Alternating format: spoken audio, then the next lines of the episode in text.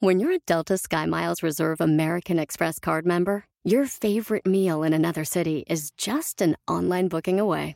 Así que conocerás dónde se consigue el mejor pan dulce to have with your morning cafecito en LA. Where's the best pupusería in the Bay? Y dónde encontrar la salsa verde más rica en San Antonio. Because you're the travel foodie. The Delta Sky Miles Reserve American Express card. If you travel, you know. Learn more at go.amex slash you know reserve.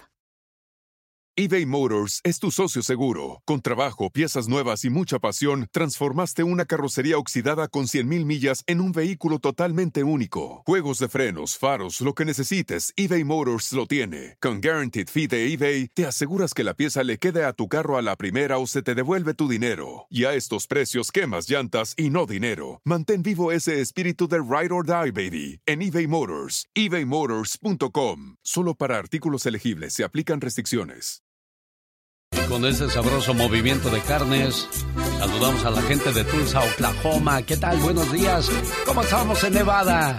En la Florida, buenos días. El genio Lucas. El show.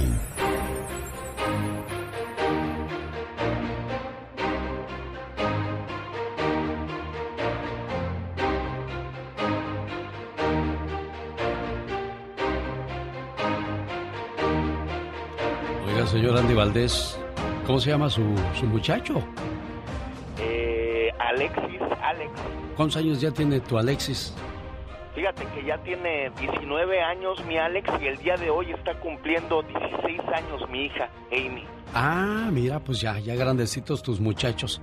Oye, ¿qué tal si de repente Alexis a, los, a sus 20 años te dice, papá, pues yo la verdad te quiero confesar algo, este, me gustan los muchachos.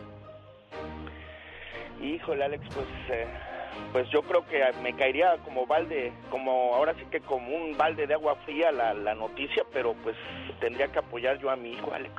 Exacto, yo también el otro día estaba pensando, tengo dos varones y qué tal si uno de los dos me dice, pues yo soy así, y uno como es muy hombre y, y en su momento a lo mejor mujeriego, dices, no, pues, ¿cómo? ¿Cómo? ¿Cómo puedo aceptar eso? A medida que su hijo o su hija se van integrando a la comunidad escolar, probablemente se encontrarán con familias diferentes a la suya. Diferentes familias tienen tradiciones, culturas, religiones y valores diferentes. También pueden tener diferentes estructuras. Algunos niños pueden tener un padre o madre en vez de ambos, o son criados por sus abuelos, o viven con una familia temporal o en casas eh, elegidas por el gobierno. Algunos otros pueden tener dos mamás o dos papás. Existen muchos tipos de familias. Es importante que tus hijos entiendan que no todas las familias se ven iguales. Puedes usar tus valores sobre la familia y sobre el respeto para guiarle a entender cómo algunas familias son diferentes a la suya y que todas las familias merecen ser respetadas. Llegó el momento en que en tu casa pues te aceptaron como eres, Katrina. ¿Cómo se dio ese momento? ¿Te acuerdas o, o nunca hubo ese, esa plática en, en tu familia? ¿Sabes una cosa? No, nunca hubo esa plática desde un principio, desde que yo tengo uso de razón, me aceptaron como, como yo era, ellos sabían que era diferente, ellos sabían como yo era y gracias a Dios que con todo su amor y toda su comprensión me aceptaron. Bueno, pues así vivió, así vivió la, la situación Katrina, pues muy similar a lo que viven otros hogares. Puedes decir lo siguiente para que tu hijo entienda que las familias son diferentes, a pesar de esa familia que se ve diferente a la nuestra. No es tan diferente, ellos se quieren tanto como nosotros nos queremos, pero a su manera. Y esto fue lo que sucedió cuando un muchacho les platica a sus papás que tiene gustos diferentes. Esta es la reacción de unos padres cuando su hijo les declara que es gay. ¿Que vas a llorar? Es que he visto videos que los padres no quieren. No, mijo. ¿Es un malo? No, mijo. Para nada. Tú eres para nosotros igual que ella. Que todo, mijo. Nosotros te queremos a todos. A mí no me importa. A mí no me importa. Si eres gay o no. Hoy día la gente reacciona de manera diferente ante esta situación. Estamos bien orgullosos de ti porque porque tú eres un niño bueno, estudioso. Yo sé que todos, ya sé, cuando vamos a fiestas, yo sé que todos me miran diferente por mi estilo. Como. Tú eso no, no te importa. Eso, ¿sabes lo que dijo Lourdes? Que a ella le gustaba tu estilo, como te vestías. Sí, le dije gracias. Pero siempre te hemos visto normal, hijo.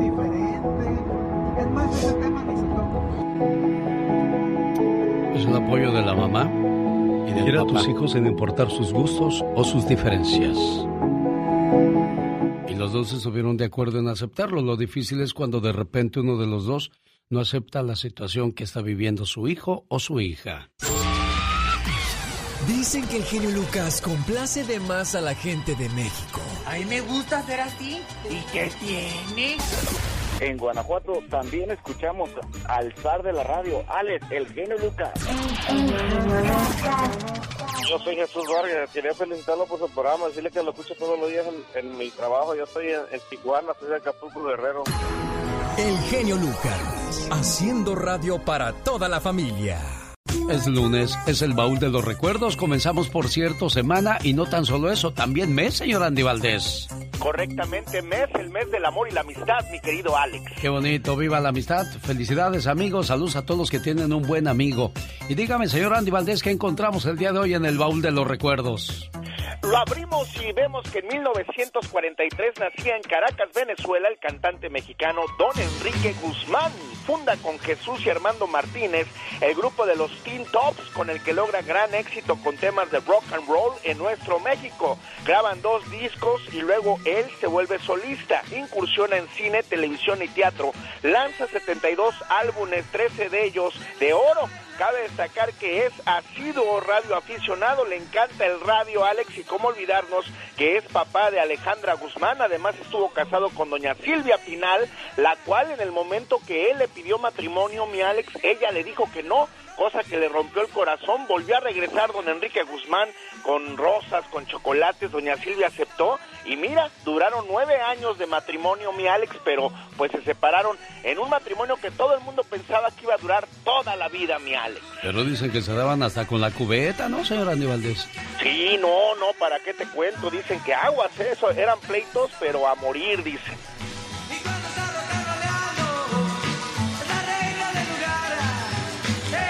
Por un lado celebramos la vida, por el otro lado recordamos a uno que se fue a temprana edad de la fiesta y hablamos de El Gallo Elizalde.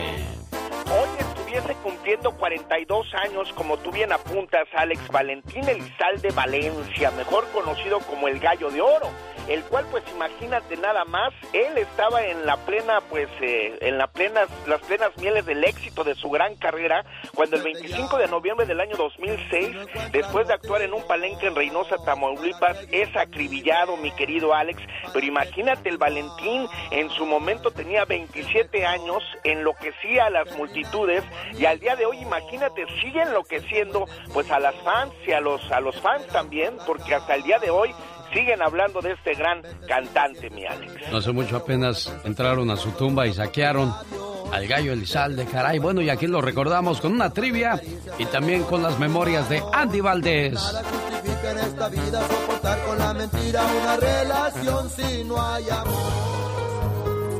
Esta es una trivia en el show de Alex, el genio Lucas. Pues digo, sí trata uno de repente cuidarse un poquito, pero por más que lo haga no pues no quedas exento, ¿no? Porque siempre estás arriba del escenario, estás, estás propenso a que todo el mundo te haga daño, ¿no? Pues yo espero que tenga mucho más trabajo que este año y, que me vaya mucho mejor con este disco nuevo que vamos a sacar que con el anterior todavía. Año en que se publicaba el segundo material discográfico del cantante Valentín Elizalde. A. 1997. B. 1999. C. 2000.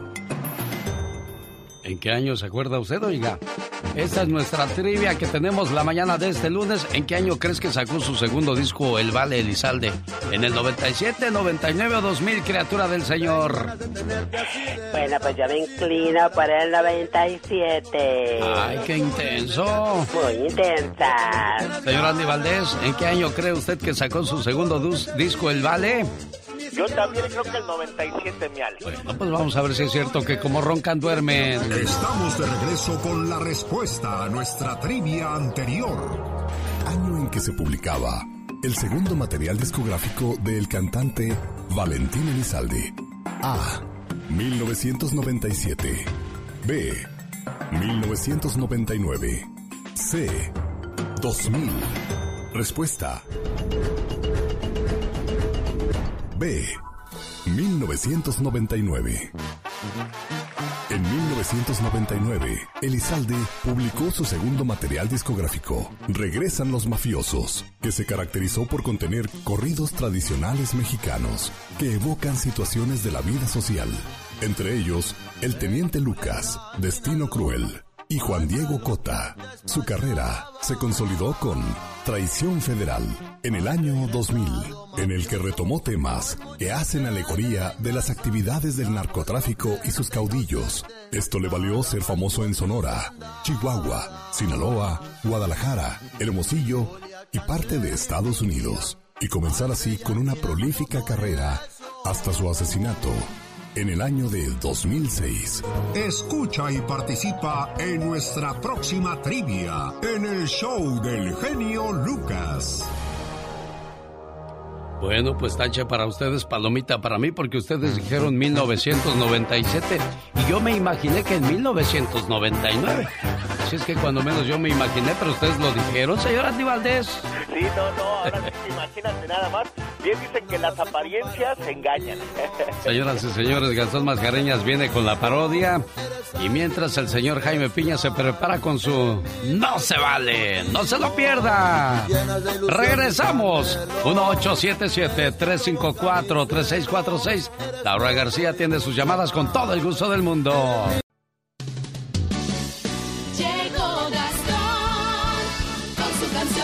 Es lunes primero de febrero. Señoras y señores, comenzamos el mes del amor y la amistad y le presentamos una canción muy romántica escrita por un cuate super mandilón, grabada sobre la canción Siempre te amaré de Industria del Amor. Bueno, pues está bien, ¿no? Uno muchas veces le gusta cooperar en la casa con la pareja y a uno lo llaman mandilón. Si te atreves a llamar tonto o mandilón al hombre que le compra cosas a su mujer, la papacha, la trae bien vestida y atendida, déjame decirte, mi amigo, que el tonto eres tú. Una mujer bien vestida, bien arreglada, bien atendida y contenta es el reflejo de un hombre exitoso. Pero una mujer mal vestida, ignorada y maltratada solo refleja tu incompetencia como hombre y como persona. Bueno, vamos a dejar que el señor Gastón Mascareñas nos presente su trabajo hoy lunes. ¿Cómo dice Gastón? Muy buenos días, mi querido genio. Muy buenos días, amigo Radio Escucha. Se llegó el mes del amor y la amistad. Qué bonito es el amor, ¿a poco no? Y por eso, hoy les cantamos esta melodía romántica para que usted a su vez se la dedique a su media naranja. Hoy, como siempre, te obedeceré. Si quieres ponerme a barrer importa que me digan mandilón por doquier. Hablan por envidia, eso ha de ser. Hoy y mañana y cada amanecer, el desayuno te voy a hacer.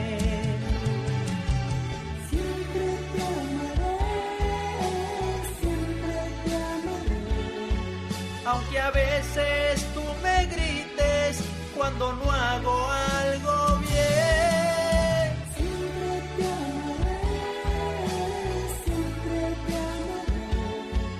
Aunque ya no tenga vida ni para ver el fútbol. Siempre te amaré, siempre te amaré. Aunque gastes todo el cheque en zapatos te amaré. Siempre te amaré,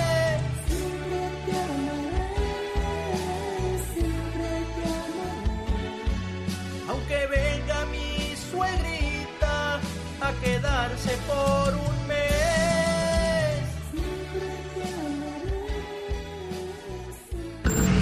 Jaime Piña, una leyenda en radio presenta. ¡No se vale!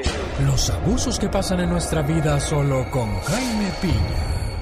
Bueno, lo de Mandilón no lo dije por usted, porque su trabajo ya está hecho, señor Gastón Mascareñas. Y bueno, pues a propósito de personajes importantes, ¿sabe qué?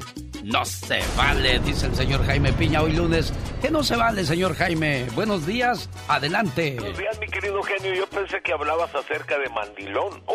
Uy, oye, no, genio, ¿sabe qué? No se vale. Sabemos que hay muchas necesidades en nuestros países de Centroamérica, en Honduras, México, Guatemala, El Salvador, en muchísimos países también de América Latina, por la pobreza ahora por el COVID, júntenle la falta de empleo, la violencia, el narcotráfico y todo lo que usted quiera. Pero los organizadores de las caravanas migrantes, ¿quién les paga?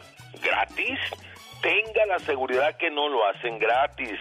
¿Quién los, man, quién los maneja? Porque no son hermanitos de la caridad. No se arriesguen en estas caravanas migrantes. Evite exponer a los niños y a las niñas y adolescentes acompañados o no acompañados.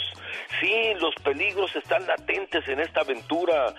Lo que conlleva el trayecto migratorio es muy peligroso y sus niños pueden ser víctimas de delitos, de violaciones, de secuestros, de tratas de blanca, de asesinarlos para que traficantes de órganos humanos vendan sus órganos y además corren el peligro de que sean utilizados como carne de cañón, así como lo oye, los ponen enfrente como barreras humanas, poniendo en riesgo su vida.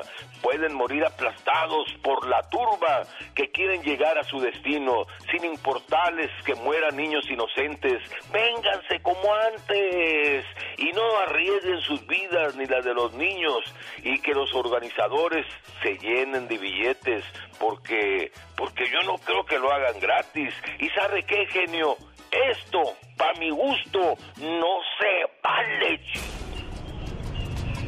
Es el señor Jaime Piña. Yo pienso que esta gente de Centroamérica viene en caravana, señor Piña, porque México se ha vuelto un país muy peligroso. Y así lo acaba de demostrar la última información que llega de Tamaulipas. Hasta el momento se han identificado cuatro de los 19 cuerpos que fueron calcinados en Tamaulipas, dos mexicanos y dos de nacionalidad guatemalteca.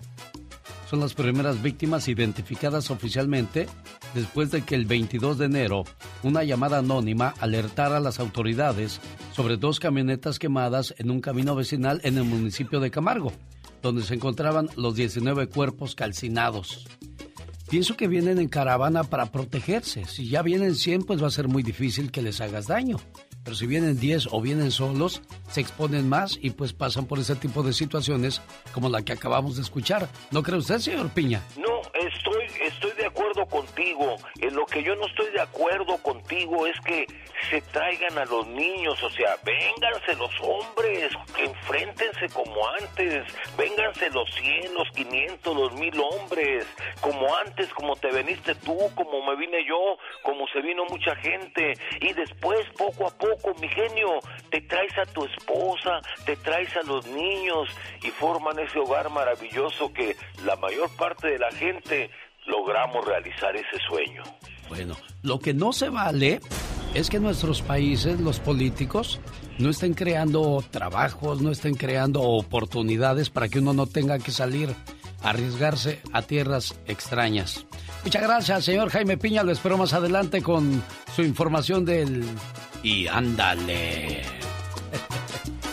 Adiós, buen día, señor Jaime Piña. Buen inicio de semana. Esta es la radio en la que trabajamos para todos ustedes. El genio Lucas, el show. Oigan, si mi mamá se estuviera separando de mi papá, yo no me atrevería a buscarle pareja ni a mi mamá ni a mi papá, pero José Sánchez sí lo hace. ¿Por qué lo haces, José? Buenos días. Hola, José.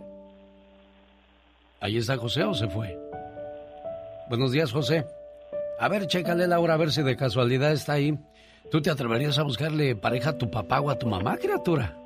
Ay, no, no, claro, por supuesto que no. ¿Y por qué no? A lo mejor ya está grande tu mamá o tu papá y lo ves solita o solito. Chécale la línea de, de José, porfa, Laura, a ver si, si está ahí. Ella está teniendo una llamada de Houston, por cierto. Hay un cuate de un panadero de Houston, hispano, que se fue a la, a la revuelta en Washington. ¿Te acuerdas cuando invadieron la Casa Blanca? Ah, sí, claro, por supuesto. fue en Washington, es el Capitolio. Correcto. ¿Verdad? Bueno, pues resulta que hay un panadero de Houston que ahora se les está viendo complicadas porque pues, lo vieron en el mitote. Ay, Dios mío. Dueño hispano de panadería en Houston es arrestado por el FBI en conexión con asalto al Capitolio. Primero dijo que su participación fue mínima, pero el FBI tiene evidencia que incluso enfrentó a policías del Capitolio. Este hispano, dueño de la panadería restaurante del área de Houston, se ha convertido en el tercer residente de la zona arrestado por el FBI en conexión con los disturbios mortales que ocurrieron en el Capitolio. Así está la situación entonces. A ver, José, ahora sí ya lo escucho, José. Buenos días. Sí, buenos días, este señor. Este, sí, mira, pues eh, mi papá se está separando y, y no, no necesariamente le busco este pareja, sino a lo mejor una amiga, a alguien con que pueda desahogarse, ¿verdad? Porque pues yo pienso que es diferente desahogarse con alguien más aparte de nosotros, de sus hijos, ¿verdad? Sí, claro. Y este, sí, pues este, lo que pasó fue de que pues sí tiene muchos, bueno, tenía muchos problemas con mamá. Ella, la verdad, se dio cuenta que, ella lo estaba engañando a él. Y pues ya se, hartó él. Y pues ahorita pues está pues deprimido, ¿verdad? Deprimido y, él es este plomero, él no tiene contacto con pues casi con nadie, nadie con nadie y este pues sí me gustaría ah, que pues alguien hablara con él, que a lo mejor sí también, ¿verdad? Con chance de, de, conquistarlo también, ¿verdad? A lo mejor si se da. Pero, Oye, qué pues, bonito que, te preocupes. Oye, José, qué bonito que te preocupes de, de, tu papá. No lo quieres ver solo, deprimido. ¿Y qué pasó con tu mamá, José? Sí, pues es que ella desde chico, yo me acuerdo que pues ella siempre ha sido igual y él siempre lo soportó todo, pero pues él él lo hizo por nosotros, siempre nos lo dijo, por mí y por mi hermana, pero pues nosotros ya estamos grandes y pues ella no cambia. Y pues ahora sí ya es definitivo, ya ella ella ya ya están en, en los este en, proceso del divorcio. Sí. Y pues mi papá pues lo mira muy achicopalado, ¿verdad? Porque pues es un matrimonio de más de 20 años. Y pues sí me gustaría que, como le digo, que, que alguien que esté pasando por lo mismo, o, también amigas, ¿verdad? Amigas, que es lo que yo pienso que ocupa, que se distraiga, que no esté en la casa. Este, pues sí, ¿verdad? Pues si, hay alguien ahí, vivimos nosotros en Corona. En Corona, California. Oye, José, ¿y cuántos años tiene tu papá? Él tiene 42, está, está cuidado, hace ejercicio, siempre se hace la barba. Oye, está este, joven tu papá, yo pensé que andaba en unos 60 o 70 años. No, no, no está joven, parecemos hermanos él y yo. Bueno, él está en mejor condición, la verdad que yo, ¿verdad? Él hace ejercicio y todo. 42 Pero él se mira joven, sí está joven él. ¿De dónde es tu papá? Ah, es de Hidalgo. De Hidalgo, bueno. Aquí está el teléfono de... ¿Quieres dar tu teléfono o el de tu papá? Ah, sí, el de mi papá. Ahorita a lo mejor no le contesta porque apenas se va a ir a trabajar. ¿Cómo se llama él? se llama José también. José. ¿Cuál es su teléfono de tu papá? Es 951-258-1370. Caray, bueno. Lo, vuelvo a repetir, pero para, la que, para las que no escucharon. Claro. Uh,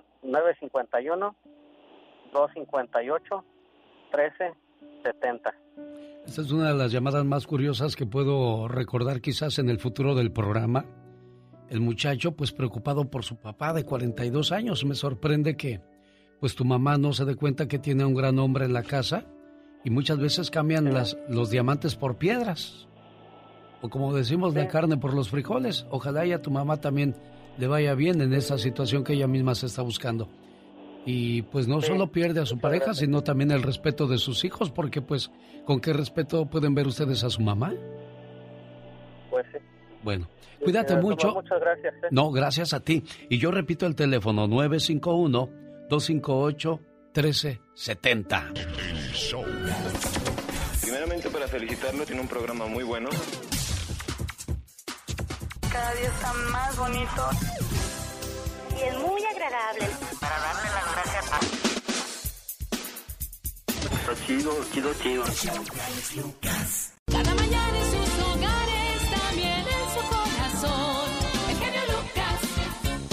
Le mando saludos al señor Manuel en El Paso, Texas. Pregunta que qué significa la palabra amnistía y por qué la usan con la gente que vive en Estados Unidos y que busca arreglar su situación migratoria.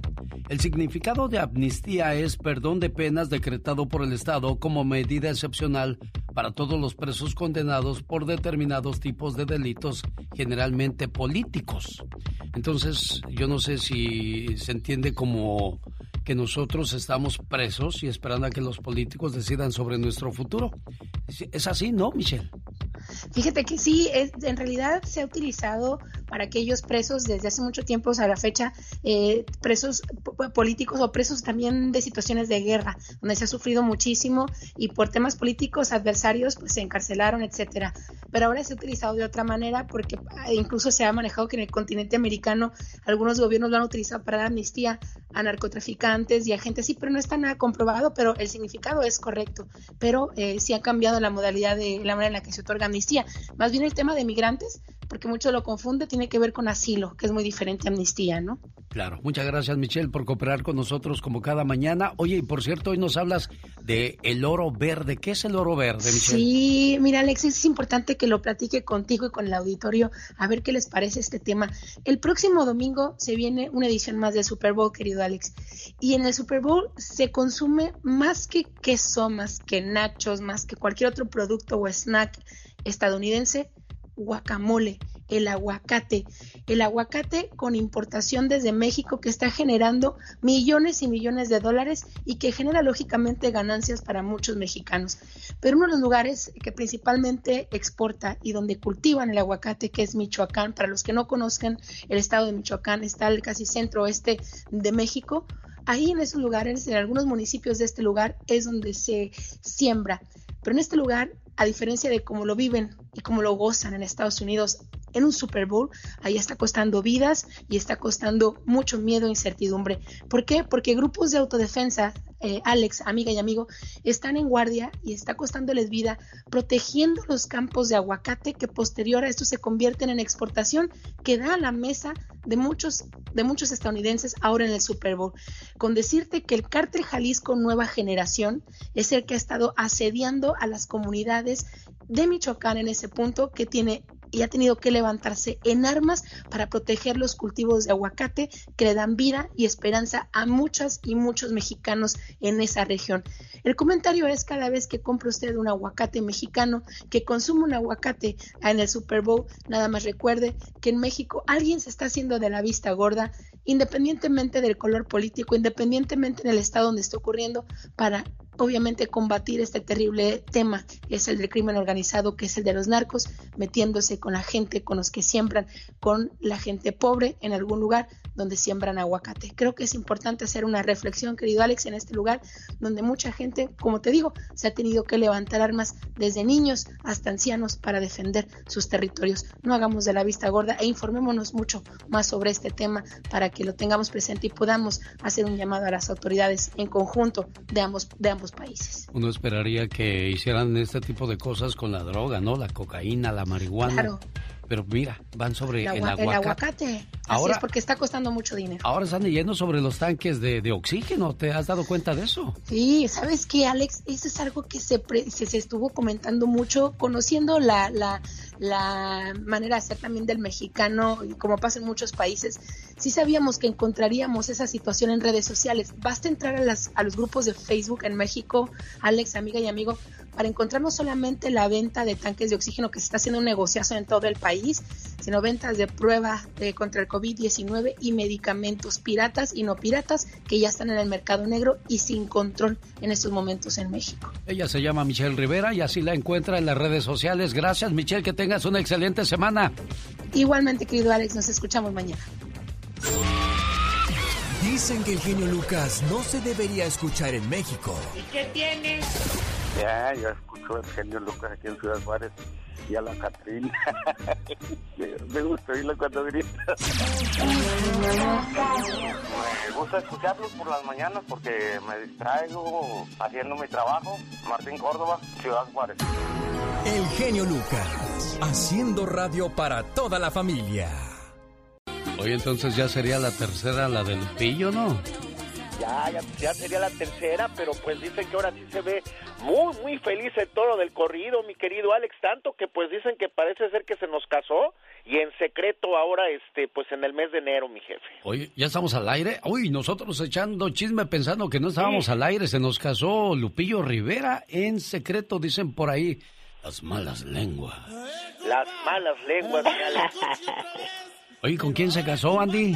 Giselle Soto se llama la muchachita que lo tiene pues de cabeza, mi querido Lupillo, que ya hasta le quitaron los pelos al pobre, pero imagínate, 23 años más joven que él, y pues dicen que el romance pues surgió y en la publicación, una publicación que pusieron ahora el día de su cumpleaños, la muchacha le puso ahí que estaba orgullosa de ser su esposa, y pues luego, luego ya sabes, los fans pues empezaron a enloquecer que ya se había casado otra vez Lupillo, mi Alex. Bueno. No nos fijemos en la edad, ni en el físico, ni la situación económica. Hay que buscar una persona que te respete y te quiera. Eso es oro puro, muy difícil de encontrar. Porque cuando no hay respeto y no hay amor y nada más hay interés, eso se, se acaba tarde o temprano. Se acaba tarde o temprano, pero mira Alex, este, mi papá le llevaba a mi querida señora madre más de 28 años y fueron felices por más de 47, imagínate. Ah, mira qué padre. Pues ahí es entonces, si hay amor puro y verdadero en el camino, así es que si usted anda todavía buscando su media naranja, no me vaya a salir nada más como la señora que estaba con su amiga y le dice, oye amiga, ¿es cierto que andas con un muchacho de 23? Pues, sí, amiga, mi suerte. Oye, pero, pero ¿cuántos años tienes? Dice yo, eh, 51. Ah, entonces yo tengo esperanza, entonces el amor de mi vida todavía no ha nacido, dice. ¡Wow! Ah, pues está bien, Lupillo, si se le dio, que lo disfrute, así como todo aquel que tiene suerte con, con, una chiquilla, o señoras también con chiquillos, porque pues hoy, hoy día los tiempos han cambiado, señores. Sí, para el amor no hay edades ni nunca lo habrá.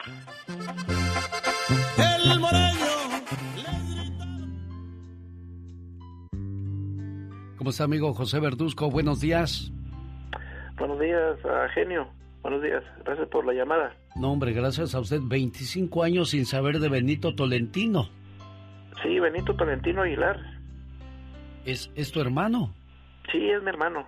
¿Y qué pasó? ¿Se enojaron ahí en la familia con él o...?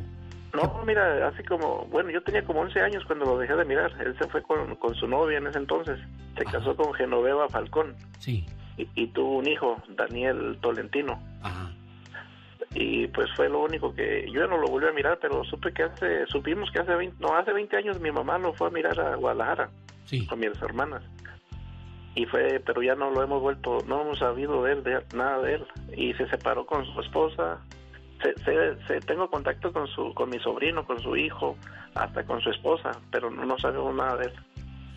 Hay mucha gente que a veces vemos en las calles mendigando, pidiendo limosna, todos arapastrosos, todos sucios. ¿No será que hay gente que se cansa de vivir con la familia y mejor se va a vagabundear? Fíjate, fíjate que él trabajaba, parece que a él le gustaba trabajar duro, parece que en, esos años él vendía enciclopedias, algo así ahí en Guadalajara. de, lo único que, que sé que él se dedicaba a esa clase de negocios y tenía gente trabajando con él. ¿Y su esposa y sus hijos qué dicen de todo? No, pues ya no, no supieron, su, esposa se volvió a casar. Y mi ah. sobrino está acá, somos de Rosarito y acá, pues ellos están acá. Bueno, si alguien, alguien ha visto o sabe de don Benito Tolentino, le vamos a agradecer que le llame a José Verduzco. ¿Tu mami todavía vive, José? Sí, pues por eso es que lo, me, urge, pues ella siempre lo, tiene esperanza de, de saber de él, pues. Sí. ¿A dónde, ¿A dónde les podrían llamar, oye? Pues 951 el área. Ajá. 581-3762. ¿De dónde son ustedes? No, somos de aquí de Rosarito, Baja California. De Rosarito. ¿Y qué fue a hacer hasta Guadalajara tu hermano? No, pues en aquellos años, imagínate. Sí. Él corrió para aquel lado. Bueno, ojalá y sepan de, de, tu hermano para que tu mami esté en paz. Me imagino que a veces se desespera y se pone muy triste siempre sale el tema. Sí. Ah, siempre saca el tema que lo quiere ver. Y, Imagínese. por eso dije, bueno, me voy a, voy a hablar. Gracias por la oportunidad que me dieron pues, de salir al aire. Pobre mamá. Ojalá y alguien lo. Exacto, ojalá y alguien me, me hiciera el favor si, si es que saben de la ¿Cómo, ¿Cuántos años tendrá tu hermano ahorita? Él es de 63, va a tener como 57 por ahí. Ah, joven, pues ojalá y logren dar con él para que tu mami después de 25 años encuentre la paz. Qué tormento para esta pobre mamá durante todo ese tiempo, ¿no, José? Sí, pues sí, pues solamente ellos saben lo más sufren ellos, pero yo no, no sé si ellos tengan, si se haya casado de vuelta, tenga algún hijo o algo que sepa, que escuchara, y cuñados, sobrinos, no sé. Ojalá y alguien supiera de él. ¿Cuál es su teléfono, José? Mi teléfono es 951 al área. Sí. 581 3762. Mucha suerte, amigo, ¿eh? Gracias, muy amable. Gracias, buen día, José. Los grandes solo se escuchan. Yo soy tu amigo Carlos Bardelli, estoy en el programa del genio Lucas y esta es la invitación del señor Andrea Bocelli. Cuando vivo solo falta Pregunta Julio César Chávez Jr. ¿Eres bueno para besar o eres mejor noqueando? Nunca te has dejado. Con Alex, el genio Lucas, el motivador. El genio Lucas. Buenos días, Juan Ramón, ¿cómo estás? Bien, bien, ¿este genio? Bien, gracias. Hay una, hay una canción muy bonita de, de Álvaro Torres que dice, quisiera tener alas para volar hasta tus brazos, para que me vuelvas a arrullar como cuando era un niño. Y es una canción dedicada a su mamá. Me imagino que tú sientes lo mismo, Juan Ramón. Ah, sí, pues sí, lo que pasa que ella es, es, es este, ¿cómo le diré? Pues de todo se preocupa, pero lo más que, que si ella se enoja es porque pues yo no yo no voy, ¿me entiendes? Ah. Y ¿Y por qué no pues vas, Juan Ramón? no, pues es que pues no se puede ir ahorita. ¿Tienes tienes documentos para salir, Juan Ramón? No, no, no, no tengo. Esa es, la, la cosa. Claro. Pero pero como como yo yo me vine pues chico, sí. me vine a los 16 años. Mire, María lo que pasa es que cuando uno llega a este país y echa raíces, uno queda en, en medio, con el dilema de que si voy a ver a mi mamá, le va a dar un gusto enorme a mi corazón y a su corazón. Pero de este lado se quedan mi esposa y mis hijos. Y si no puedo regresar después, ¿qué hago? ¿Qué hago con ellos? Entonces, es toda una situación complicada para, para quienes viven la misma situación que tú, Juan Ramón. Pues sí, sí, sí, yo sé. Bueno, déjame, le busco un, mensaje bonito a, a tu mamá donde le expreses tu sentir, tu deseo de estar con ella, pero pues desgraciadamente esto no es posible. Gracias, mamá. Gracias a Dios que aún estás conmigo. Sé que no es necesario que sea tu santo, tampoco que sea tu cumpleaños o alguna fecha en especial para pedirte perdón. Sí, mamá, perdón por acaparar todos tus cuidados, porque aún a costa de tu salud, Siempre fui lo primero para ti. Perdóname, mamá, por haberte quitado el sueño con mis enfermedades. Perdóname, porque muchas veces que quisiste hacerme ver las cosas, siempre pensé que lo hacías por molestarme. Y nunca me di cuenta la gran razón que tenías. Perdóname por hacerte groserías y gritarte cuando tú solo me pedías que comiera para no enfermarme. Perdóname, mamá, por no comprenderte y por fastidiarte por llegar tarde a la casa y por no avisar dónde y con quién estaba. Sé que no te merezco, pero ahora también sé que tengo una oportunidad para poder ver por ti ahora que soy grande y tratar de aliviar todas las heridas que te he causado. Te pido me perdones. Te quiero, mamá. Eres lo más importante en mi vida. Y gracias a Dios que aún te tengo. Y gracias por todo, mamá. Buenos días, señora María Esther. Buenos días. ¿Cómo está usted, oiga? No, pues bien. ¿Bien? Bien, bien. ¿Qué, ¿Qué, le parece lo que dice su hijo Juan Ramón? No, pues bien. Está bien. No, pues yo nomás lo lleno de, le pido siempre a Dios que lo llene de bendiciones y que tenga las mías y, y que no le pase nada.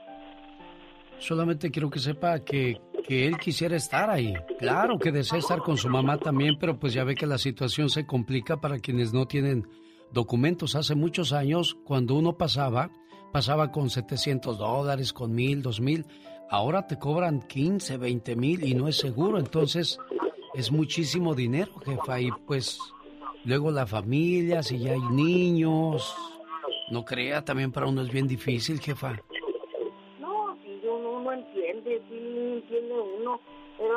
Que, mire, él nunca, pues sí me habla seguido. Eso es lo importante, porque hay hijos que se vienen y se olvidan de, de que tienen familia del otro lado. Al menos Juan Ramón en eso no le ha fallado, María Esther. No, no, hasta ahorita está bien, hasta ahorita está bien. Bueno. No, le digo, y pues no nada más él, todos, todos mis hijos me salieron buenos. Qué bueno, me da mucho gusto, Juan Ramón. Ahí está tu mamá, ¿algo más que le quieras decir? No, pues yo nomás le digo que, pues que sepa que pues la quiero y pues que sea fuerte. Que algún día regresaré. Yo sé que sí, Juan Ramón, vas a ver. Vas a ver a tu mamá, a tus hermanos y a toda la gente que te extraña también y te quiere mucho. Cuídese mucho, María Esther. Ándale, sí, muchas gracias, igualmente. Adiós, adiós, Juan Ramón. Adiós, gracias, genio. De nada, amigo, buenos días. Esta es la triste situación que viven muchos de nuestros paisanos en este país, con la esperanza y la ilusión de regresar y llevarle esas flores, esa alegría a la mamá o al papá, pero en vida, pero es una situación que cada vez se complica más y más. Y llegó un nuevo presidente, y llegó una nueva esperanza y una nueva ilusión. Pati. En acción. Oh, ¿y ahora quién podrá defenderme? Qué duro, Pati Estrada.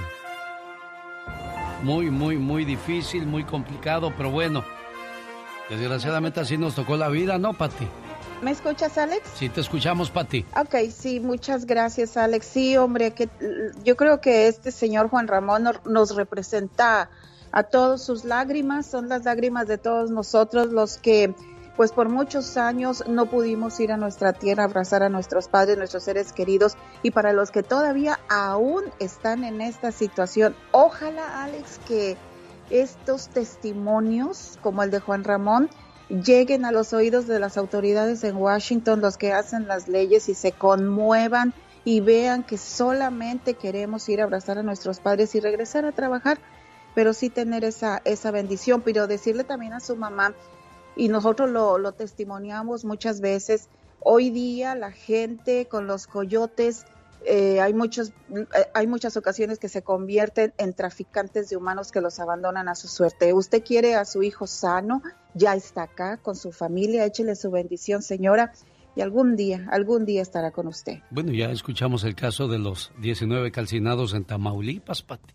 Terrible, Alex, y esta mañana una reportera le preguntó a la, a la secretaria de gobernación, Olga Sánchez Cordero, este, pues, ¿qué, qué se estaba haciendo? Por ahí se va a investigar, Mm. porque aparentemente la camioneta eh, era o estaba bajo resguardo de funcionarios del Departamento de Inmigración. Sospechas, presunciones, aparentemente, y la secretaria Sánchez Cordero dijo que iba a investigar eso, pero todavía nosotros, yo en lo personal, todavía tengo denuncias de paisanos que durante el mes de diciembre fueron a México y todavía, señora Olga Sánchez Cordero, todavía sufrieron abusos tremendos, tremendos de los agentes de inmigración en aduanas. Bueno, no vamos a lejos. ¿Qué pasó con el caso de la familia Levarón, donde mataron a mujeres y a niños, Pati? Ese es otro caso muy importante que no me quiero meter porque eso está muy politizado, Alex, es totalmente diferente a lo que estamos hablando. Estos son migrantes, ahí hay otros intereses, pero en el caso, estos son migrantes indocumentados eh, que definitivamente hay que, pues hay que tener mucha, mucha atención en este sentido. Ella es Pati Estrada y esta es la ayuda a nuestra comunidad, Pati. Gracias, Alex. Bueno, pues informar a la gente en California que ya hay vacunas para los 58 condados. ¿Dónde inscribirme para la vacuna? ¿Cuándo? Respuestas a preguntas. ¿Es segura? ¿Cómo me la debo de poner? Todo eso está ya en una página que mañana le vamos a informar. Las vacunas hay que ponérsela cuando le toque. 1-833-422-4255. Ahí le van a responder todas sus dudas, pero mañana vamos a hablar a esta, de esta información sobre las vacunas ya en California para los 58 condados, dónde inscribirme y cómo esperar mi turno. Le informaremos mañana. Alex, y también nos ha estado preguntando mucha gente, sobre todo de Arizona, de Nevada y California, de Idaho también, y también de Colorado, sobre eh, paneles solares. Por ejemplo, hay gente que tiene mucho dolor de cabeza, incluso un señor me cuenta que ya hasta le quieren embargar su casa y está muy preocupado. Él dice, yo solo, digo, ¿tiene contrato? Dice, no, firmé en una tableta, el vendedor traía una tableta, digo, ¿lo firmó en inglés o en español? Pues en inglés, pero él me iba explicando en español. Ese es un error muy, muy grande que no le den copia del contrato. Las personas que están en esta misma, misma situación, primero deben de contactar con la compañía que le instaló los paneles solares. Usted ya se cansó, ya llamó, no le resuelven. Bueno, pues en la, en la Procuraduría General del Consumidor en su estado también puede someter su queja. No sabe el teléfono ni el número de la Procuraduría, usted me puede hablar, yo con mucho gusto se lo busco. Teléfono de la Procuraduría General del Consumidor. Mándeme un mensaje de texto, yo le busco ese teléfono 469-358-4389. Alex. Perfecto, la voz de ayuda de Pati Estrada, como siempre a sus órdenes. Mándele un mensaje de texto por si quiere que le ayude con su caso, para que ahí le detalle el, tipo de ayuda que, que busca, que necesita y ella le va a referir. Recordamos que Patti no es ni abogada ni licenciada, solo es una periodista que busca ayudar a nuestra comunidad. ¿Cuál es tu teléfono, Patti? Con mucho gusto, Alex,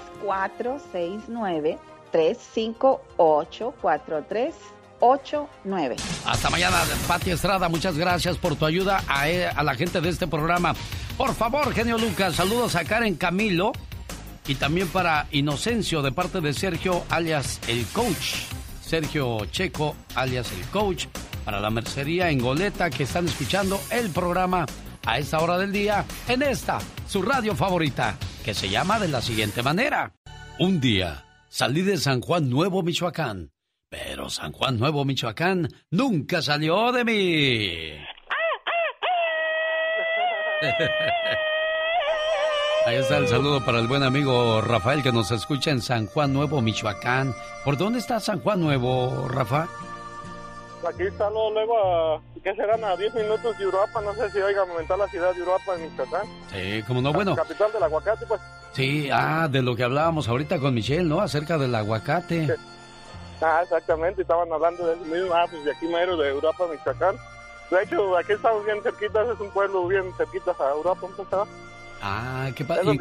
Aquí es donde está el volcán Baricutín, pues. Ah, mira, pues ahí está un saludo para todos tus paisanos michoacanos que andan por esas tierras. ¿Y en qué te podemos ayudar, Rafa? Ah, lo que pasa que le digo que yo conocí a una, es una mujer pues de aquí de, vive aquí en Europa, pero ahorita vive en Estados Unidos, ¿verdad? Ajá.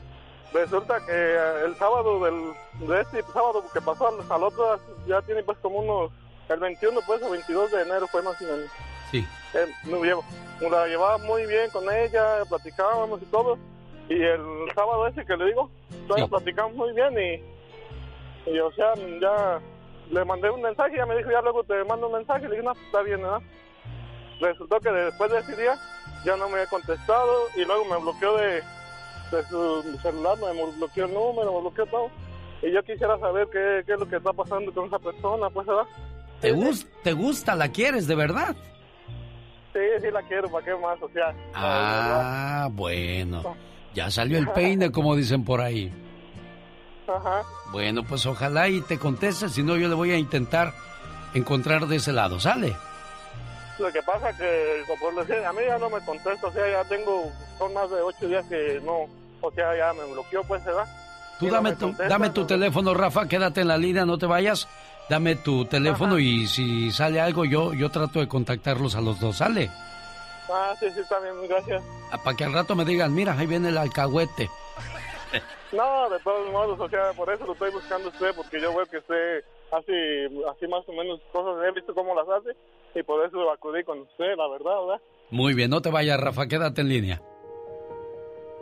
Oye, pero también no será que estás confundiendo la amistad con amor, Rafa, y eso ella pues a lo mejor no lo acepta y dice, no, pues mejor lo, lo detengo un rato para que entienda que, que esto nada más es amistad. ¿No será eso, Rafa? No sé, la mejor puede ser, ¿verdad? Sí. Tú estás a lo mejor viendo corazones y ella solamente ve más que amistad. Bueno, le, bueno, le voy a ser sincero, más bien, o sea, sí tenemos una relación, o teníamos, pues, más bien, ¿verdad? O sea, lo que pasa que, pues, no, no entiendo cuál fue el, el, problema o el error, o sea, no, no sé la verdad. ¿Cómo se llama ella? Sí, se llama Rosa. Rosa, pues ojalá, Rosita, Rosa, ¿qué dices? Fabián. Rosa Fabián en Oceanside, California, pues ojalá y le llames a Rafa. Yo ya tengo tu número, voy a intentar contactarte más tarde para que me platiques qué te hizo este condenado de Rafa para que ya no le, le contestes y lo hayas bloqueado. ¿Qué hiciste, Rafa? Dime la verdad. La verdad, la verdad no hice nada, en serio, en serio. O sea, ahí sí le estoy diciendo bien sincero. O sea, yo, yo desconozco por qué hizo eso, en realidad. Bueno, pues aquí está el buen amigo Rafa buscando un porqué. Se acabó tan bonita amistad. Y yo, como siempre, soy a sus órdenes, 1877-354-3646 desde México. ¿Qué número, ¿Qué número marcaste desde Michoacán, Rafa? No, marqué más bien al número de la diva de México. Ah, la que te dice, sas culebra al piso, tras, tras, tras. exactamente. bueno, yo pues yo los escucho pues diario, diario los escucho acá. Todo el día, ¿verdad, Rafa? Porque la diva está por las tardes y por la mañana un servidor. 800-681-8177. Bueno, la diva, en algunas ciudades, en otras, tenemos otros programas para seguirle atendiendo con todo el gusto del mundo. Humor con amor. Rosmarie el Pecas.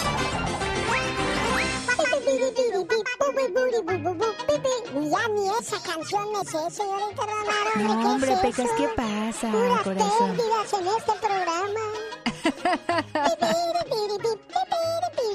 Oiga, señorita Rosmar. ¿Qué pasa, Pecas? El otro día se escuchó esta plática en una cantina. Dos borrachos hablaban entre ellos y le dice uno al otro, pues yo, mi apellido López. Qué curioso, yo también. ¿Es usted de México? Sí. Ah, qué curioso, yo también. Yo vivo en la calle Cáceres número 2. Ah, no me diga que en el tercer piso del edificio ese. Sí, fíjese. Qué curioso, yo también, dijo el otro. Entonces el mesero dice, ay, la misma historia, padre e hijo, cada ocho días. Oye, Pecas. Mande, señorita Rosmar. Llega un papá muy enojado y le dice a su hijo, mi amor, ya pórtate bien, hijo, pórtate bien. Y le dice él, ¿cómo quieren que me porte bien si de niño veía que Tarzán andaba desnudo? La Cenicienta llegaba a la medianoche, Pinocho mentía, Batman manejaba a 320 kilómetros por hora, la Bella Durmiente dormía todo el día, Candy Candy tenía dos novios, Don Gato tenía una pandilla, Popeye se metía pues de lo que no, Blancanieves vivía con siete hombres y todos vivieron felices para siempre. ¿Y quieren que yo me porte bien? Andy Valdés, en acción. Estrenamos semana y estrenamos mes porque ya es lunes primero de febrero del año 2021, día en que saludamos a quienes llevan el nombre de Brígida. Brígida significa fuerza. También hoy celebramos a Agripano, Severo, Viridiana y Urso. ¿Cómo no te llamaste Urso para que hoy fuera tu santo, criatura del Señor? My wow. Mira, que sería mi día hoy. Hoy es el día de cortar a tu pareja si es un imbécil. Ah, caray. Ay, Dios santo, ¿qué es eso? ¿Qué celebración? Día de cortar a tu pareja. eso no es bueno. El día del chocolate negro se celebra el primero de febrero de todos los años. El chocolate negro ya que es un tipo de chocolate el cual su porcentaje de cacao es mayor que el de otros chocolates. Por eso tiene un sabor intenso y es más saludable que el que lleva mucho azúcar. Riquísima. Día de vestir de rojo. Ay, rojo, rojo. Sí, ya sé qué van a decir con la del vestido rojo, pero esta celebración es como muestra de apoyo a las enfermedades del corazón.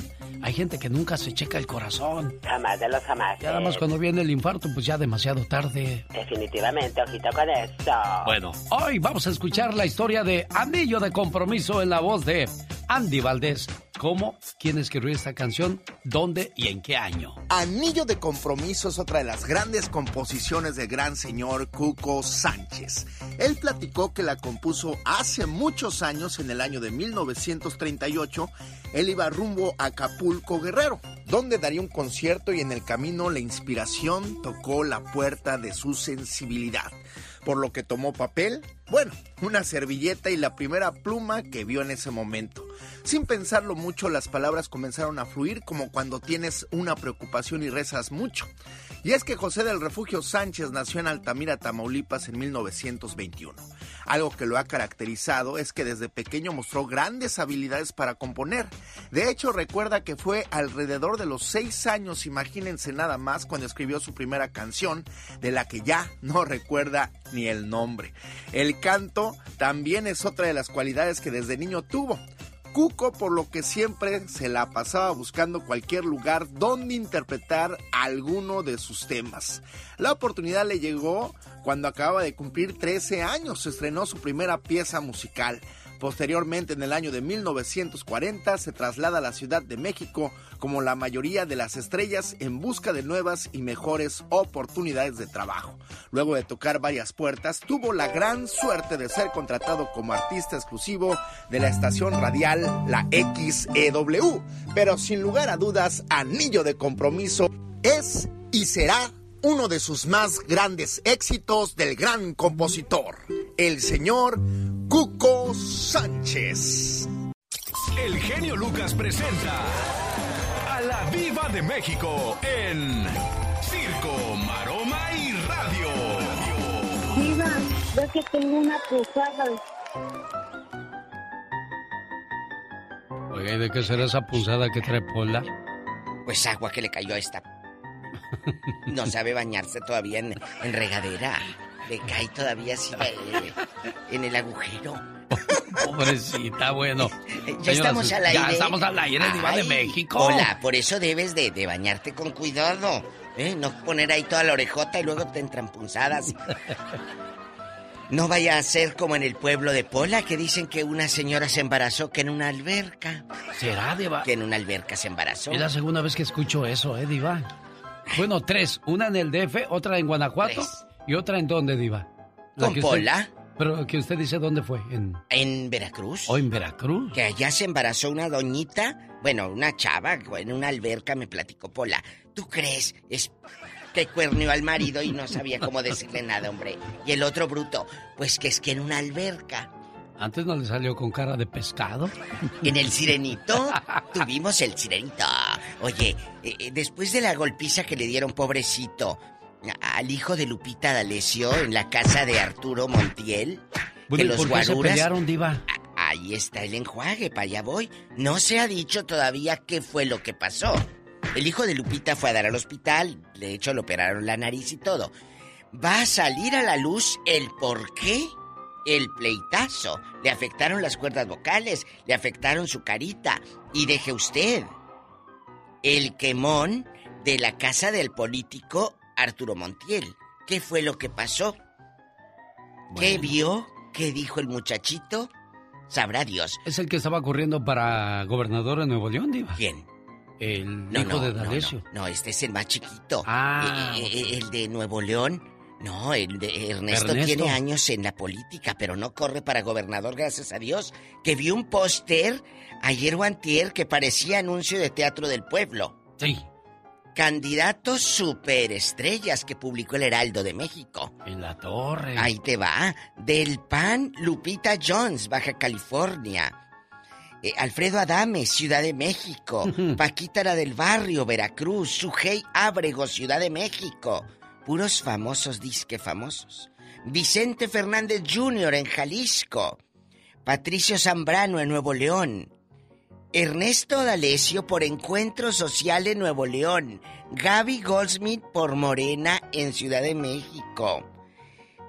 El famoso Blue Demon Jr. en Ciudad de México. Te juro que yo vi el póster. Kiko en Querétaro.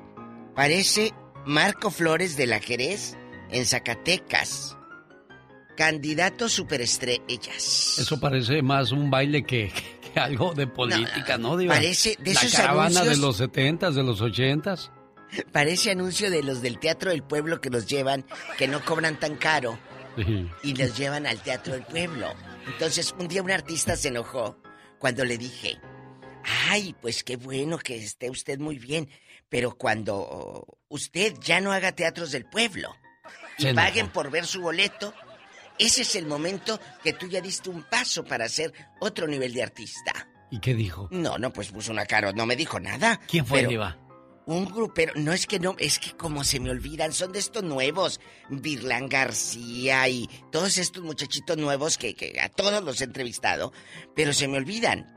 Sí. Ya ve cómo andan esos que cantan con que, que dicen puras burradas y maldiciones, esos. Entonces el chamaquito se quedó Me acuerdo cuando el mimoso hablaba con usted y usted Ay, yo lo quiero mucho. Y tú tan feo, tan feo. Pero es mi amigo el mimoso. Le dije, yo no sé si tiene los ojos saltones o la cara para atrás y se ríe. Pero yo lo quiero mucho. Pero hay muchos artistas que de veras son de teatro del pueblo y no por mala leche. Pablito Ruiz toda la vida fue de Teatro del Pueblo. Sí, nunca, nunca pudo ser un Luis Miguel. No, no, no. Entonces, el, el representante dijo, pues sí, vamos a trabajar por eso, Diva. Dije, bueno, el día que usted ya ande en palenque, que paguen por verlo, le dije, no se vaya a avionar, que no se le vaya a marear y subirse al ladrillo. Claro. Dije, porque para Teatro del Pueblo, pues cualquiera. Eso sí. Y se quedó mudo, mudo. pues es que es la verdad. Oye, pues parece que anda de regresar con el ex, a mí se me hace que nunca fueron exes, simplemente es un pleito de pareja y ya. El Ben Affleck con la cubana Ana de Armas. ¿Tú crees que yo, teniendo un pelado como Ben Affleck, que hasta Isla dijo que me iba a comprar?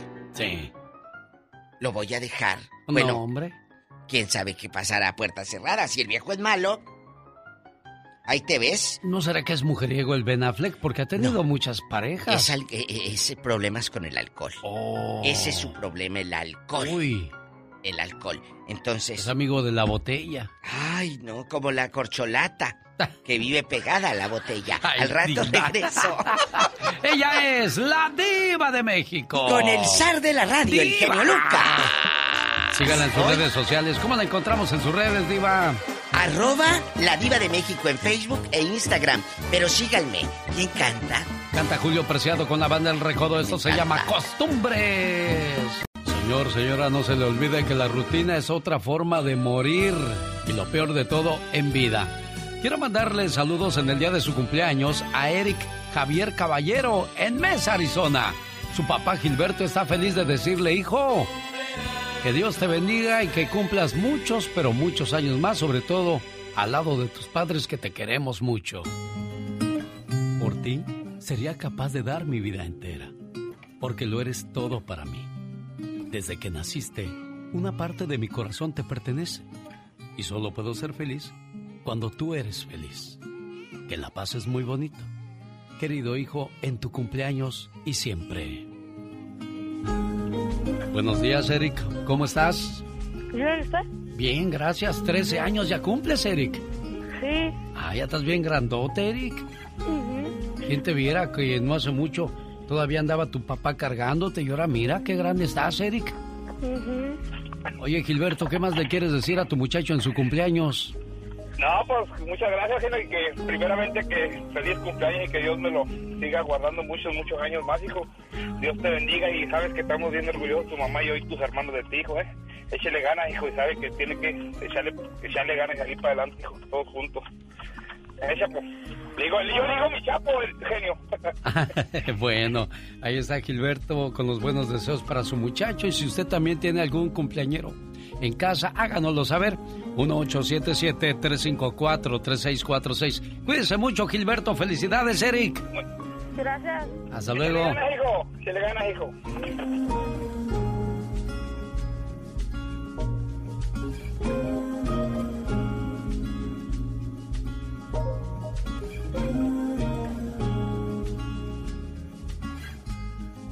Una buena alternativa a tus mañanas. El genio Lucas. Qué sabrosa canción nos dejó el señor Joan Sebastián Sangoloteadito. Ya que andamos hablando de tambora, bueno, los que se quieren dar hasta con la tambora son el Coyote y Jorge Medina. Hace algunos días Jorge Medina lanzó un fuerte mensaje para varios de sus colegas, en especial a los que han hecho fiestas y reuniones durante esta pandemia. Eso fue lo que dijo Jorge Medina. Me cae tan gordo ver todo, toda esa bola de covidiotas haciendo esas fiestas. ¿Y qué fue lo que respondió el coyote referente a esa declaración de Jorge Medina? Yo le digo que vaya a su madre, así le voy a decir. Yo creo que Jorge ahí está mal. Porque yo creo que yo puedo hacer con mi vida lo que yo quiera hacer. El Jackie puede hacer con su vida lo que él quiera hacer. Pancho puede hacer de su vida lo que él quiera hacer. Y Jorge, pues si que está encerrado, que está encerrado, pero no se vale. ¿Qué clase de pendejada es festejar algo, sobre todo la gente que les festeja. Yo no le digo que... Bueno, pues así está la situación, le digo que se quieren dar hasta con la tambora, oiga. Omar, Omar Cierros. En acción. En acción. Dicen que los sueños tienen un significado. ¿Y tú sabes por qué soñaste? ¿Qué significa soñar que te dan un balazo? Es el significado de los sueños con Omar Fierros. ¿Soñaste que te dieron un balazo? Esto se relaciona como una pesadilla y nos lleva a un mismo lugar, que serás traicionado. En gran parte es sinónimo del desamor, cual puede causar que una relación termine por causa de engaños y traiciones. Al igual te está avisando que algo o alguien te está quitando tus energías. Analiza bien quiénes son los que te rodean y cuida tu salud antes de que cause serios problemas. Yo no sé qué tomé anoche para dormir, pero ¿qué crees que soñé, criatura del Señor? Ay, Dios santo, pero ¿qué soñaste? Soñé que estaba yo en la Casa Blanca. Oh my wow. Yo estaba, yo estaba viendo a Donald Trump cómo juntaba sus cosas que ya se iba, ¿verdad? Sí. Y que yo le dije, oiga, señor Trump, ¿le puedo hacer una pregunta? Soy periodista. Oh my wow. yes, of course. Tell me, ask me. O sea, Oh, pregúntame, wow. dime. Eh, ¿Por qué le caemos tan gordos los mexicanos? Y que se enoja. Dios santo, qué bárbaro. Me dijo, ¿qué fuck? Así me dijo. Yo dije, ya ve. Qué bárbaro. Ya ve, por eso lo- no lo quiere la gente, por eso lo abandonaron sus abogados. Sí, todos sus abogados lo dejaron ya solo, todo su equipo legal. Le dijo, ándale, enfrente usted y busque nuevos abogados, porque nosotros ya nos vamos. Las reuniones o las renuncias de los cinco abogados de Trump muestran que algo salió mal en su equipo de defensa. El equipo estaba liderado por Butch Powers, un especialista de ética del gobierno, y algunos ex oficiales del gobierno. Deborah Barbier, Joseph Howard, John Geiser y Greg Harris abandonaron al señor Donald Trump para que se busque otro equipo que lo defienda en esas situaciones que estará enfrentando dentro de poco. Le dije, ya ve, por eso no tiene amigos, güero. Luego, no, espérate, que luego me andaba correteando y que dije al señor Carlos Moncada, hey, cuídeme, porque ahí viene el Trump, anda bien enojado conmigo porque le pregunté y dice, ay, Alex, y también para qué le preguntas eso, le digo, pues, pues sí, ¿verdad? Pues ya se fue, de todos modos, ni para bien ni para mal iba a servir eso, pero ya lo dije y ni modo, jefe, ¿qué le hago? ¿Sabías que el tigre de Tasmania era un mamífero marsupial carnívoro? Este animal está extinto desde 1936 debido a la caza por ganadero. Uy, ¿sabías que Love Parking en Italia es un estacionamiento de autos donde puedes tener relaciones sexuales legalmente? En el interior de tu vehículo. ¿Sabías que en el 2001 un psicólogo australiano permitió a un niño de 15 años con cáncer terminal tener sexo con una prostituta? Todo con el fin de perder su virginidad antes de morir. Bueno, cosas curiosas de aunque usted no lo crea con Omar Fierros. Y a mí se me hace difícil creer que todavía existan personas que se tragan el cuento. Al menos 25 personas pasaron varios días atrincherados en un edificio de Colombia luego de que un pastor las convenciera de que el pasado jueves sería la segunda llegada de Jesús y por lo tanto sería el fin del mundo. La secta religiosa establecida en Isabel López, una población rural al norte de Colombia, se quedó esperando el juicio final, el cual se los había prometido el líder religioso. Un evangélico de la ciudad de Barranquilla usó un supuesto mensaje de la Biblia para convencer a estas 25 personas de que tomaran refugio, porque el fin del mundo estaba por llegar. La iglesia Berea fue la que se encargó de decirles, escondados hermanos, porque ha llegado el juicio final. Y el mundo, pues ya es lunes, no se ha acabado, don religioso, aunque usted no lo crea. Qué bueno que te gusta el show.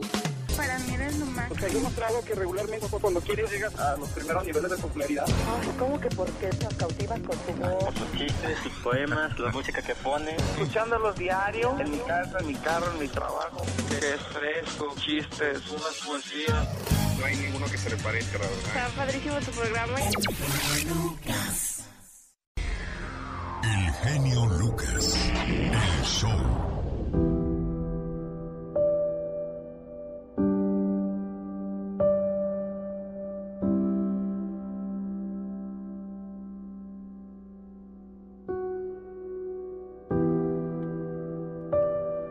Dicen que nunca olvidas a tu primer amor. Entonces, ¿por qué los hijos olvidan muchas veces a sus padres? Esta es la historia de un muchacho ya que se graduó y se casó, pues nunca abandonó a sus padres. Al contrario, no encontraba la manera de pagarles todo lo que hicieron por él. Ojalá y todos los hijos actuaran de la misma manera. Para que el niño se convirtiera en un gran profesional, sus padres gastaron una buena cantidad de dinero en su educación y se habían quedado con poco dinero. Solo vivían con lo que su negocio les daba. Tiempo después empezaron los problemas económicos para aquel matrimonio. La señora se enfermó y requería mucho dinero para curarse. El señor estaba desesperado porque no podía reunir esa importante cantidad de dinero. Estaba a punto de vender su negocio e hipotecar su casa, cuando de pronto se acordaron que su hijo les podría ayudar. Llamaron al muchacho por teléfono y él acudió de inmediato. No se preocupen, papá y mamá. Les voy a hacer un préstamo. Pero hijo es mucho, no importa la cantidad, papá. Cuando mi mamá sane, haremos cuentas. El joven no escatimó en dinero y les hizo el préstamo con una cantidad grande. La señora fue al mejor hospital y sanó. El matrimonio muy contento abrazó a su hijo, dándole las gracias. Pero no fueron los únicos problemas el matrimonio siguió enfrentando adversidades económicas, pero siempre contaban con el apoyo de su hijo. Los señores, según pasaba el tiempo, se fueron endeudando cada vez más, y su hijo les ayudaba siempre, hasta llegar a una cantidad muy difícil de pagar, situación que los preocupaba mucho. Ya no querían pedir más dinero a su hijo, pero las circunstancias los obligaban. Tiempo después el hijo se casó, y su esposa le pedía que ya no les prestara y su esposa le pedía que ya no les prestara más dinero a sus padres y que les cobrara lo que le debían. El joven accedió y acordó ir con su esposa un día para hablar con sus padres acerca de la deuda. Les avisó a sus padres la fecha que iría a visitarlos. Esto preocupó a los señores y llegó el día de la visita. El muchacho y su esposa llevaron a sus padres al despacho para hablar con ellos. Papá, mamá, antes que nada, gracias por recibirme. Tomen asiento, por favor. Y, papá, ¿me puedes traer una calculadora, lápiz y papel? Vamos a hacer cuentas, papá. Los señores estaban tensos ante Talmo. Los señores estaban muy tensos y pálidos ante, ante aquel, ante tal crítico momento. Los señores estaban muy tensos ante aquel momento. El muchacho empezó a hacer cuentas. Muy bien, papá, mamá, vamos a ver Gastos médicos que ustedes hicieron hace muchos años cuando yo nací. Gastos de pañales, de leche, de ropa, sonaja, muy bien. Gastos de ropa, gastos de ropa, manutención y educación. Estudios que pagaron desde que estaba en el jardín de niños, en la primaria, bachillerato y universidad. Gastos médicos cuando me enfermé, los juguetes, dulces, galletas y demás gastos que hacían para calmar mis berrinches. Dinero para mi creo, mis domingos, ropa, zapatos y dinero que me daban para ir al cine con alguna muchacha. El muchacho siguió desglosando una lista interminable de beneficios que había recibido de sus padres. Eso molestó demasiado a la esposa, quien intervino con un tono de voz elevado. Oye, ¿no se supone que venimos a cobrar el dinero que te deben? ¿Te has vuelto loco? El muchacho siguió hablando con sus padres con voz firme y decisiva. Muy bien, papá, mamá, después de hacer cuentas, pueden quedarse tranquilos. La deuda queda saldada. No me deben ni un solo centavo. Todo lo contrario, yo les quedo debiendo. Gracias a ustedes soy lo que soy. Y esa es una deuda impagable. Con ustedes, papás. Muchas gracias por haberme cuidado desde niño. Y hoy no tengo con qué pagarles todo el cariño y amor con lo que hicieron por mí para tener un futuro y una carrera. Así es que nuestra deuda está saldada. ¿Cuántos hijos podrán decir lo mismo con sus padres? Ojalá y seamos agradecidos, pero sobre todo en vida, no cuando se hayan ido. El show. Ok. Tu programa nos pone en cualquier estado de ánimo. El show del genio Lucas. Quiero mandarle saludos en el día de su cumpleaños. En Yurecuaro, Michoacán, a Conchita Apolonio, a nombre de su hermana Juanita, desde Bakersfield, California, esperando que se la pase muy bonito y que cumpla muchos, pero muchos años más. Y ese es el mensaje que le manda Juanita. Humor con... para describir el significado de la palabra hermano. Somos muy parecidos. Yo diría que como dos gotas de agua. Venimos del mismo lugar y los dos fuimos creados con amor y hasta tenemos los mismos rasgos. Aunque hayan pasado los años, yo te sigo queriendo igual. Te recuerdo todo el tiempo y para mí tú siempre serás especial. Hoy en el día de tu cumpleaños quiero desearte lo mejor de la vida y agradezco a Dios y a mis padres por haberme dado una hermana como tú. Ahí está el mensaje para tu hermanita, Juanita. Sí, muchas gracias. ¿Sí le contestó? Sí, sí me contestó. Ahí está en la otra línea. Bueno, primero me contestó, yo creo que su esposo. No sé si ya me hayan pasado a, la cumpleañera. Buenos días. Yo estoy escuchando. Buenos días. Ah, qué bueno, Conchita. gracias. ¿Sí contestó su esposo o quién era? Sí, mi esposo. Ah. Dígale a mi hermana que muchas gracias. De nada, y la está escuchando, Conchita. ¿Ya oíste, Juanita? Sí, muchas felicidades, hermana. Muchas gracias, Juanita. Yo sé que tú siempre te acuerdas de mí. Y ya sabes que yo siempre me acuerdo de ustedes. Como deben de los buenos hermanos procurarse y estar al pendiente el uno del otro, porque así nos enseñaron nuestros padres y así les gustaría vernos siempre, que nos llevemos bien como buenos hermanos, ¿que no, Juanita? Claro que sí. Sí, claro que sí, ya tengo 20 años y que no los miro y por eso cuando menos pues les llamo por teléfono. Ay Dios, bueno, y ahora bendito sea Dios que ya tenemos cámaras que nos permiten ver a, nuestros seres queridos, ¿no, Juanita? Sí, claro que sí, siempre sí, me los miro. Pues solamente así porque desde que más de otra manera no hay. No hay, bueno. Dios los bendiga y felicidades, Conchita, que cumplas muchos años más. Humor con amor. Rosmarie el Pecas.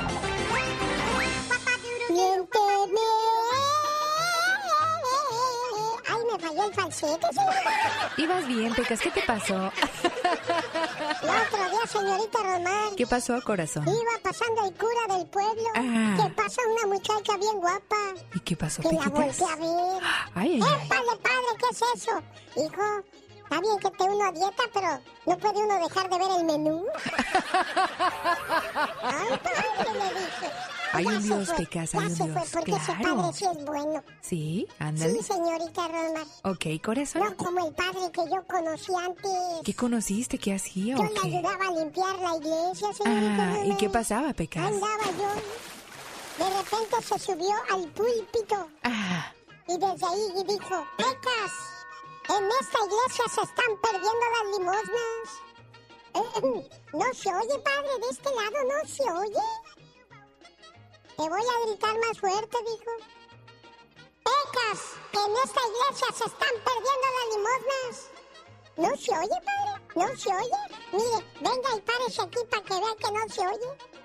Y que se para el padre y yo me subí al púlpito. Ah. Le dije, padre, ¿quién le anda llegando a mi hermana? Ah, ¿de veras no se oye nada, hijo? Jaime Piña, una leyenda en radio presenta. ¡Y ándale! Lo más macabro en radio. Desde Los Ángeles, California. Venga, señor Piña. ¡Y ándale, mi genio! En León, Guanajuato sacerdote católico de la Iglesia La Soledad, sentenciado a 65 años de cárcel por violar a una niña de 12 años. El cura de nombre Luis Esteban Sandoval Rodríguez fue declarado culpable de violación a una niña y corrupción de menores.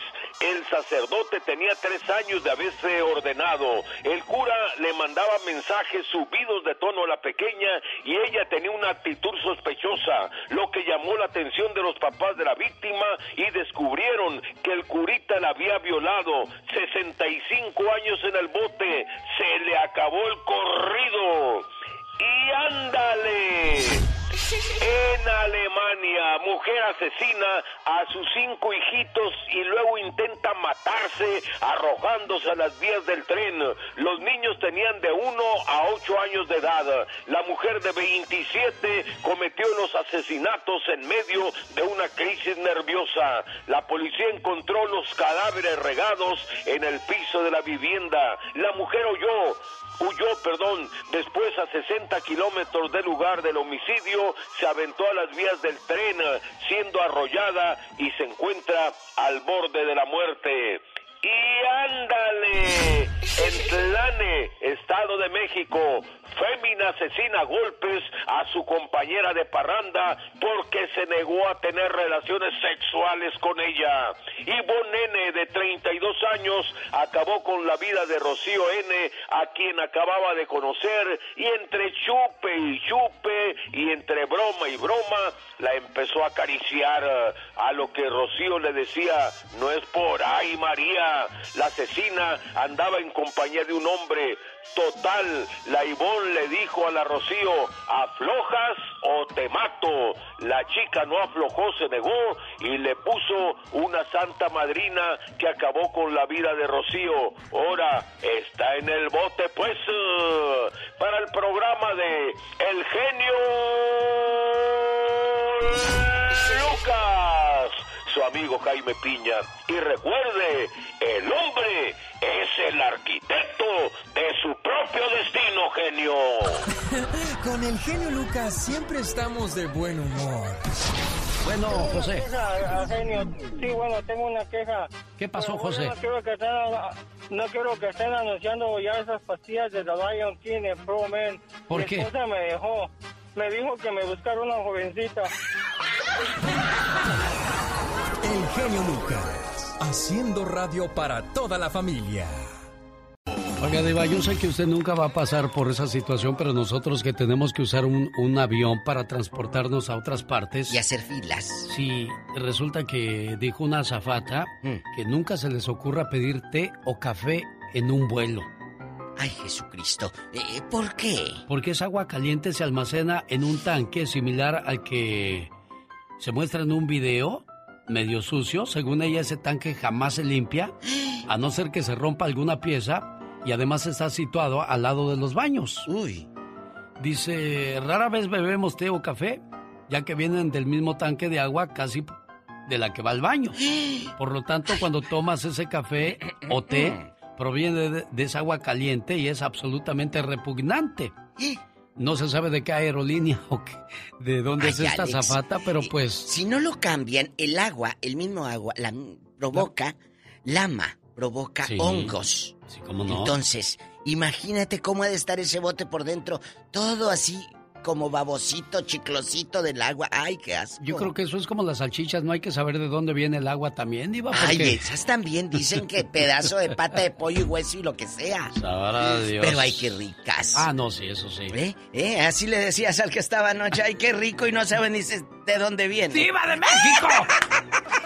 Buenos días. señores, una vez Eh, más los espectáculos de La Diva de México. Ay, no me hable así tan querido Ay, porque mire, me estremezco. ¿eh? Bueno, chicos y chicas. eh, genio, le voy a dar 50 mil dólares. Ah, Gracias, Diva. Sí, le voy a dar. Sí, 50 Sí, mil. Sí. ¿Qué le parece si nos vamos al Paseo de la Fama aquí en Hollywood? Sí. Usted y yo hablamos con la ciudad Ajá. y esos 50 mil, bueno, 100 mil.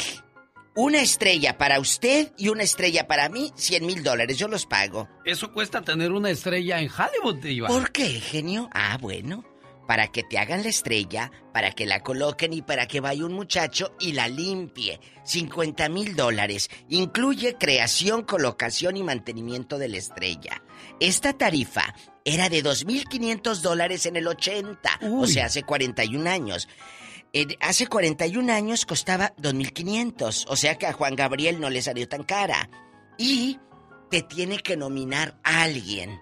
Por ejemplo, yo lo nomino a usted y usted me nomina a mí. Ah, no, pues ahí- más ahí ¿eh? Entonces, y luego usted dice, aquí están, los 50 mil. Yo se los voy a dar a usted. Para que usted no, no gaste, porque sé que anden apuros. Pero usted va a decir que usted es el que me patrocina a mí. Mire. ¿Le parece? Pues se me hace muy negocio. caro, pero se me hace muy caro, Diva de México. negocio. Pagar por. Entonces, ¿de En Las Vegas sale más barato, yo creo. ¿no? Dígame, pues ah, por ahí ¿Quién anda más o menos. Oiga, Diva, Eh. ¿qué le iba yo a decir? Pero no se le hace injusto que después de que tú te ganaste un lugar, un nombre a base de tu trabajo y esfuerzo, tengas que pagar para que se te reconozca. Claro, me parece algo muy triste. Me parece, como lo hemos dicho, hacen negocio sobre el negocio. Hmm. A ver, o sea que la que le pusieron a Angélica María, ¿quién, quién la patrocinó? La que le pusieron a Vicky Carr, ¿quién la patrocinó? Y a todos nuestros artistas eh, eh, afamados que están ahí. A lo mejor ellos mismas, mismos o mismas lo pagaron, ¿no, Diva? Yo creía que, ay, mira, es tan famoso. Dicen, ¿por qué Julia Roberts y Brad Pitt no tienen una? ¿Por qué ellos no se han prestado a eso? Caray. Julia Roberts es muy sencilla y dice que la han nominado y que le han sugerido y dice que ella no quiere eso. ¿Por qué? Porque no lo cree como válido, Alex. No, realmente no. Yo pensé que era de que la misma gente votaba por ti y luego Sí. el alcalde decía, pues hay que darle una estrella porque viven de, De esto, de ¿verdad? del espectáculo. Entonces, pues se A lo merece mejor- un homenaje. A lo mejor cambia, a lo mejor esto cambia cuando eh, tengamos la del genio Lucas ahí, vamos a decir que ustedes votaron. Oye, si yo, si yo, a ver, si yo recibo un anillo de compromiso, Sí. yo me divorcio del fulano, ese anillo yo lo puedo vender. Porque era mío. Claro. O me lo va a quitar el ex. No, yo creo que... Me lo va a quitar. Ah, buena pregunta, ¿eh? Ah, bueno, pues Michelle Renaud, la artista, la actriz guapísima de quererlo todo, la, la, la esposa o novia, bueno, ya ahora es ex, de Danilo Carrera, guapísimo, pues ya no está con su pareja. Acuérdate que tronó con Danilo y tronó con el, el papá ¿Ya de tan la pronto? Se les acabó el gusto. Bueno, entonces, ahora el show, la señora aparece en su Instagram vendiendo de Tiffany, porque tampoco creas que era de, de ahí de, del oro elegante, ¿verdad? O, o de la joyería, el, el diamante fino, O del ¿no? chinito del SWAT, No, no, no, de ahí no. no es, Diva. era del que encargaste en el Avon eh, eh, chapa de oro. No, mi amor. Este es de Tiffany. Entonces en Tiffany bastante. Ella aparece con el logo de para que sepan que es del bueno. Espero que sea original. Sí. No se te ponga el dedo verde. Nuevo, dice. Nuevo, pues sí, te divorciaste, mi amor. Pero dice que lo está vendiendo. Un amigo me dijo hace rato.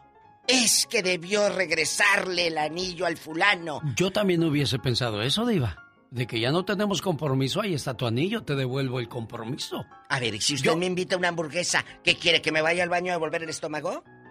Pues no, realmente no. No, Alex, lo caído, caído. Dijo Lo María- caído, dijo caído, María dijo Félix. María Félix. Cuando le fueron a cobrar el, el- el collar de esmeraldas, cuando muere Jorge Negrete. Sí. Y le fueron los de la joyería, pues regrésenos el collar. Dijo, no, lo caído, caído. Caído. Entonces, no, no, yo no regresaría nada. Ya lo viví.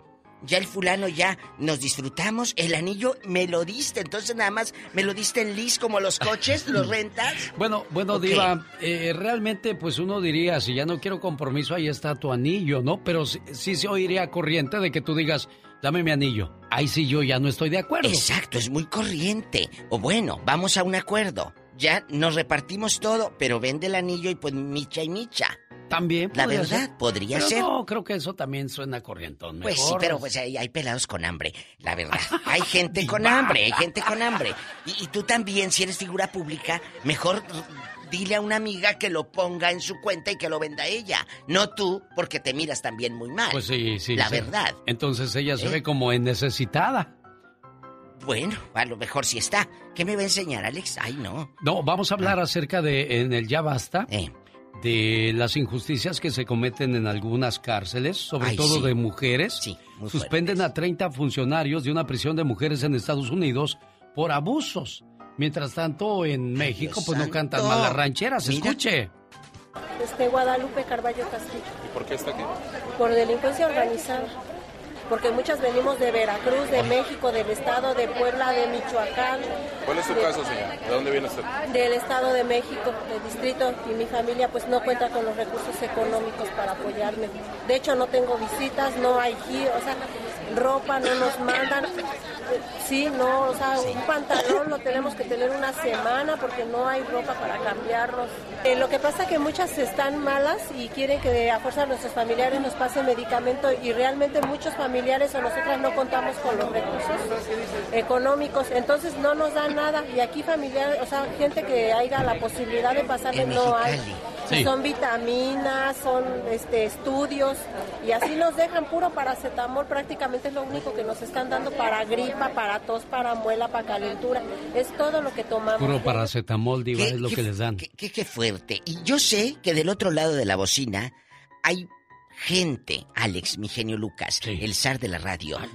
Sí, que está viviendo este infierno con una sobrina, con una hija o con tu mami, que está viviendo en una cárcel, que, que has, como lo dijimos hace rato, han hecho negocios sobre el negocio, que claro. venden, revenden y, extorsionan dentro de la cárcel. ¿Qué ha vivido usted? Si, o usted estuvo en la cárcel y lo vivió, al rato en el Ya Basta. Se va a desmenuzar este tema con toda la elegancia que siempre lo hacemos porque lo que queremos es ayudar. Y quiero, eh, Alex, que el público nos diga qué está pasando y enviar un abrazo a mi querido Esaú Ortega que me manda captura de pantalla, escuchando la casa de Alex el genio Lucas. Ay, qué. ¡Ay, qué padre! Esaú es quien hace las cortinillas de las de las entradas de mi segmento y de mi programa. Muchas gracias. Ah, mira, Eh, Esaú escucha Ortega en Puerto Vallarta. en Puerto Vallarta, México. Vámonos a Vallarta, Ay, genio, qué a agarrar el bonito, Diva de. México, Que en abril se va a componer todo, dice. ¿Será? Me dijo, me dijo alguien ah, en el mall, una amiga que tiene un negocio, Sí. que les dijeron, en abril ya vamos a levantar todo. Hubo una junta de empresarios o no sé qué, que en abril según ya va todo a lo grande. Bueno, Ay, ahí- ojalá. Ahí está el saludo para el buen Esaú escuchando. El genio Lucas presenta a la Viva de México en Circo, Buen Gracias. Esaú en internacional. En bastante, en bastante. Ya lo presumí en sus redes que está con el genio y con la diva. Bueno, ¿Qué que- se oye? Pues ya regresamos más adelante, Diva de México. Me tengo que ir con los anunciantes porque si no, no hay para la No, papa, no Diva hay de para la papa. Al rato regresamos.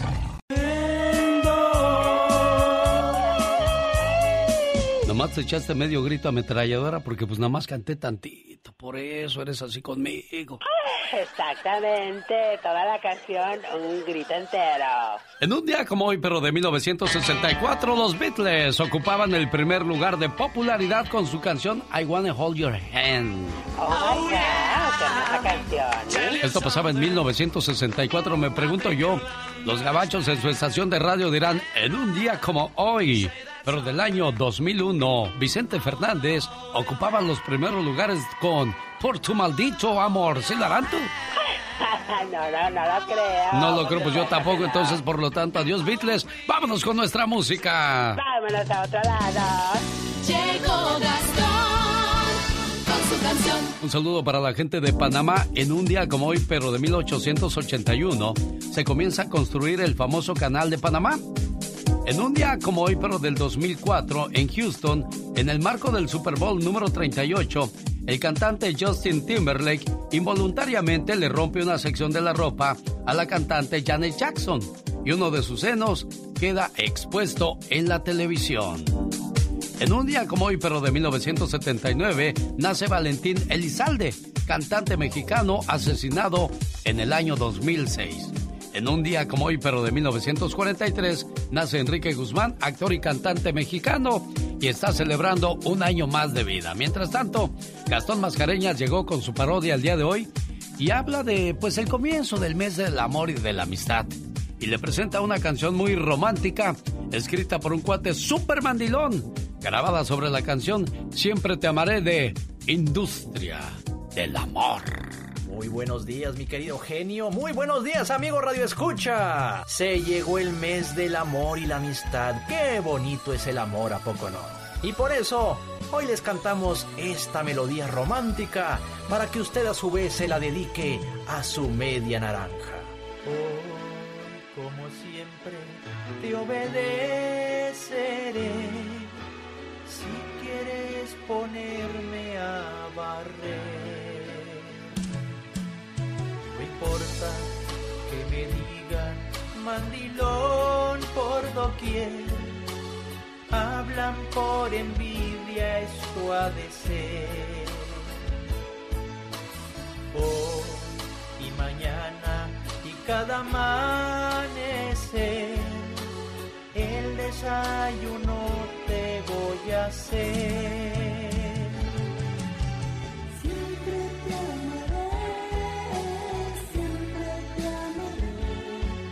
Aunque a veces tú me grites cuando no hago algo bien. Siempre te amaré, siempre te amaré. Aunque ya no tenga vida ni para ver el fútbol. Siempre te amaré, siempre te amaré. Aunque te amaré. Siempre te amaré, siempre te amaré. Aunque venga mi suegrita a quedarse por un mes. Siempre te Si quieres estar en forma, ese es el momento con las jugadas de David Faitelson. Oiga, le mando saludos a Gerardo Hernández, que quedó complacido con el saludo cantado de Gastón Mascareñas. Dice, el saludo que le mandaste a mis madres, a mi madre, vaya que me llegó hasta el corazón. Eso de que te sacan hasta las lágrimas, porque se oyó muy bonito tu saludo, amigo Gastón, dice Gerardo Hernández, ya que el viernes su mamita fue saludada en su sección. Oiga, que Messi va a llevar a la quiebra al Barcelona. Cuéntanos, David Faitelson, de tus jugadas. No, no, no, Paul. Queremos al señor David Faitelson. Buen día, David. Hola Alex, ¿qué tal? ¿Cómo estás? Te saludo con mucho gusto. Un abrazo para ti y para toda la gente que lo escucha esta mañana. Buen, buen inicio de semana. Debo empezar diciendo que Lionel Messi ha marcado un gol de proporciones faraónicas. Pero esa es noticia normal de cada domingo. Eso no importa tanto. Lo que verdaderamente importa y le ha dado la vuelta al mundo en las últimas horas son las cifras que reveló el diario español El Mundo, donde se confirma que Lionel Messi es el futbolista mejor pagado del planeta y también de la historia del fútbol y de cualquier deporte que haya practicado el ser humano. 557.237.619 millones de euros. 670 millones de dólares estadounidenses desde el 2017. Messi cobra 166 millones de dólares entre fijos y variables por temporada. El diario asegura que el delantero ha cobrado ya el 92% del total del contrato. Tanto el futbolista, desde su entorno, como el Fútbol Club Barcelona tienen intención de emprender acciones legales contra el mundo.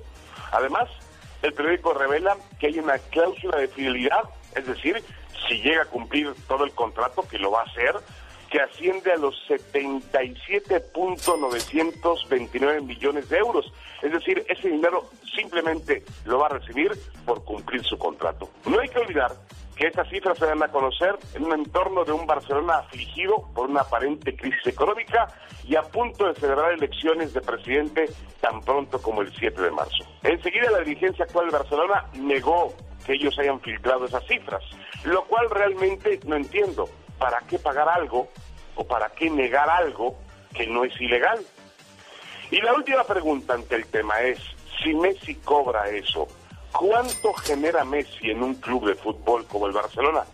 Y la otra pregunta, perdónenme usted, ¿dónde está todo ese dinero? Nada nuevo que contar en el fútbol mexicano. Chivas está en crisis, perdió en casa contra el Juárez. El América sigue sin encontrar su mejor funcionamiento, aunque Solari dice otra cosa. Y hoy, por cierto, anuncian un refuerzo, un chico español de 23 años llamado Álvaro Fidalgo, no Hidalgo, Fidalgo con F. Y Cruz Azul ganó por cuatro goles a uno al Querétaro, pero todavía está lejos de convencer a los más escépticos. Yo soy David Faitelson y estas fueron mis jugadas en el show de Alex, el genio Lucas. Con el genio Lucas siempre estamos de buen humor. Si la radio hubiera existido hace miles y miles de años, tú serías el Sócrates de la radio y el maestro, maestro más humilde, maravilloso y sensacional de la radio. Aprendan, pendejo. Y perdóname que sea tan pelado. ¿Y qué tiene? El genio Lucas, haciendo radio para toda la familia. Jorge Lozano H. En acción, en acción. Genio Lucas. Si quiere vivir sano, escuche los consejos que nos da Jorge Lozano. Hola Jorge, buenos días. Te agradezco mucho, mi querido Alex. Y es que en la vida queremos hacer muchas cosas, pero no sabemos ni por dónde empezar.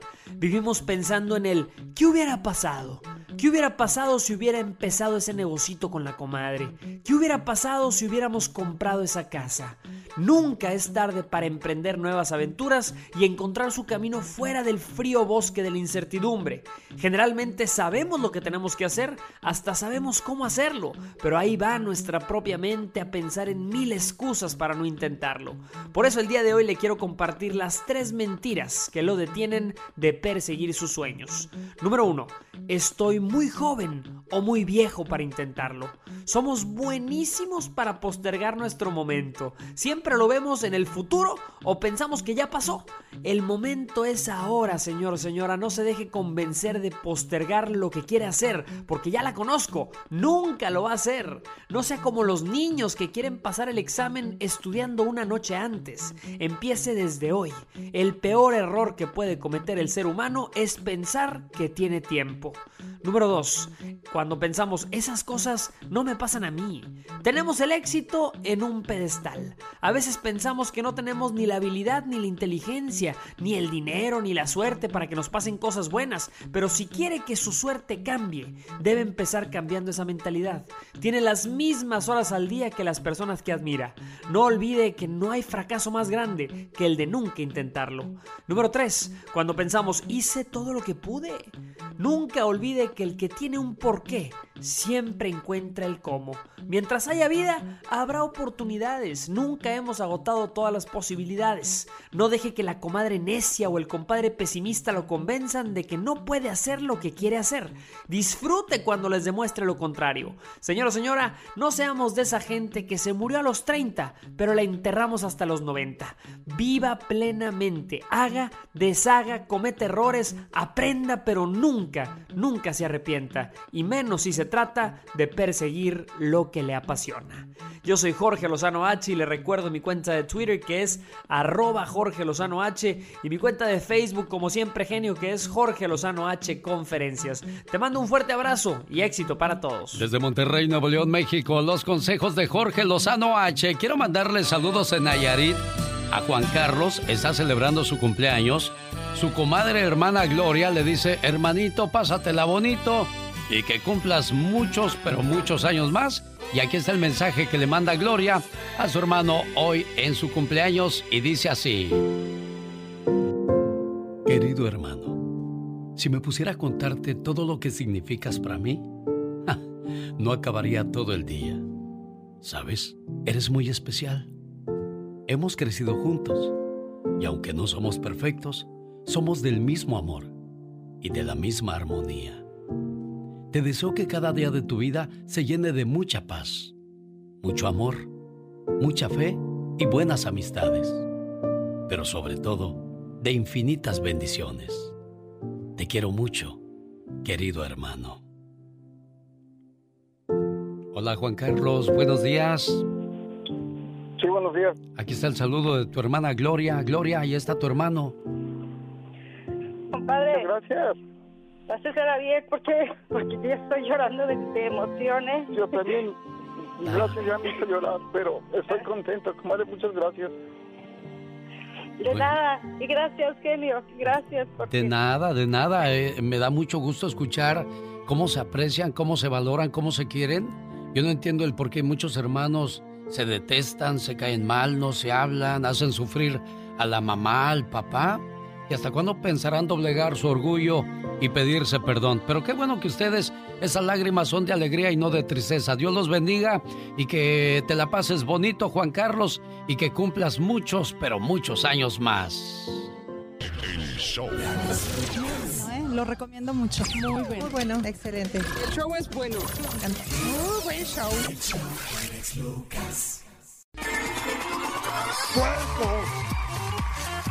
Épale. Quiero mandarle saludos a Huestano Ramírez. Un saludo en Reino Nevada. Huestano, ah, caray. Bueno, así se pone en el Instagram. Hola Alex, saludos desde Denver. Mándele saludos a mi abuelita Gloria Ramírez González en Puebla. Póngale un mensaje. Lo que pasa es que mi abuelito Alejandro López anda malito de un pie por su diabetes y yo les mando todo mi cariño, dice David López. Ismael Rodríguez, María y Jesús de Bakersfield, saludos. También para Hilario y Yolanda en Perris y Luis Chávez en Nuevo México a nombre de Roberto Camacho.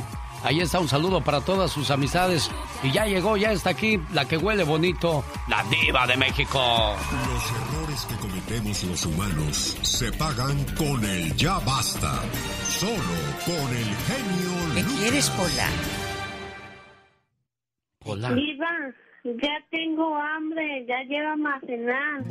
A cenar, si está apenas amaneciendo Dios. Si apenas va, a- va a clarear. Oye, buenos días de nuevo. Yolanda Montes, pero no Tongolele. Yolanda Montes es una fan de mi Alex el genio Lucas y de una servidora en Ensenada. Su hijo anoche me mandó un mensaje, dice que la llevan al médico Sí. y que dice, no, no, no, ch, ch, ch, ahorita me bajo. Hasta que se acabe el ya basta, me bajo. Y ya después de que acabamos y manda el genio a los anuncios, ya se baja al médico. La doñita, doña Yolanda Montes, allá en Ensenada, nos escucha a todo volumen. Muchas gracias. Qué bonito. Bueno, pues hoy vamos a hablar acerca de aquellas mujeres que por un error, por necesidad o por lo que guste y mande, fueron a dar a la cárcel. Cuando meten a un hombre, pues es difícil, ¿no? ¿Qué va a pasar allá adentro? Pero cuando encierran a una mamá, a una hermana, a una, una tía, abuela. a una abuela, porque se ha escuchado ¿Eh? casos de señoras mayores que han entrado a la cárcel, diva de Como México. lo que dijo hace rato Jaime Piña de la mujer que asesinó en Alemania a, a sus hijos y luego ya se aventó a las vías del tren. Entonces, hay mujeres que, Hola, que- Alex, ¿qué tal? A ver, que de verdad, amigos radioescuchas, la han pasado muy mal. Sus razones tendrán. Uno no va a ponerse a decir es que esta es la mártir, esta es la eh, mala, esta es la... No, aquí se trata de lo que está pasando dentro de la cárcel ya que ingresas.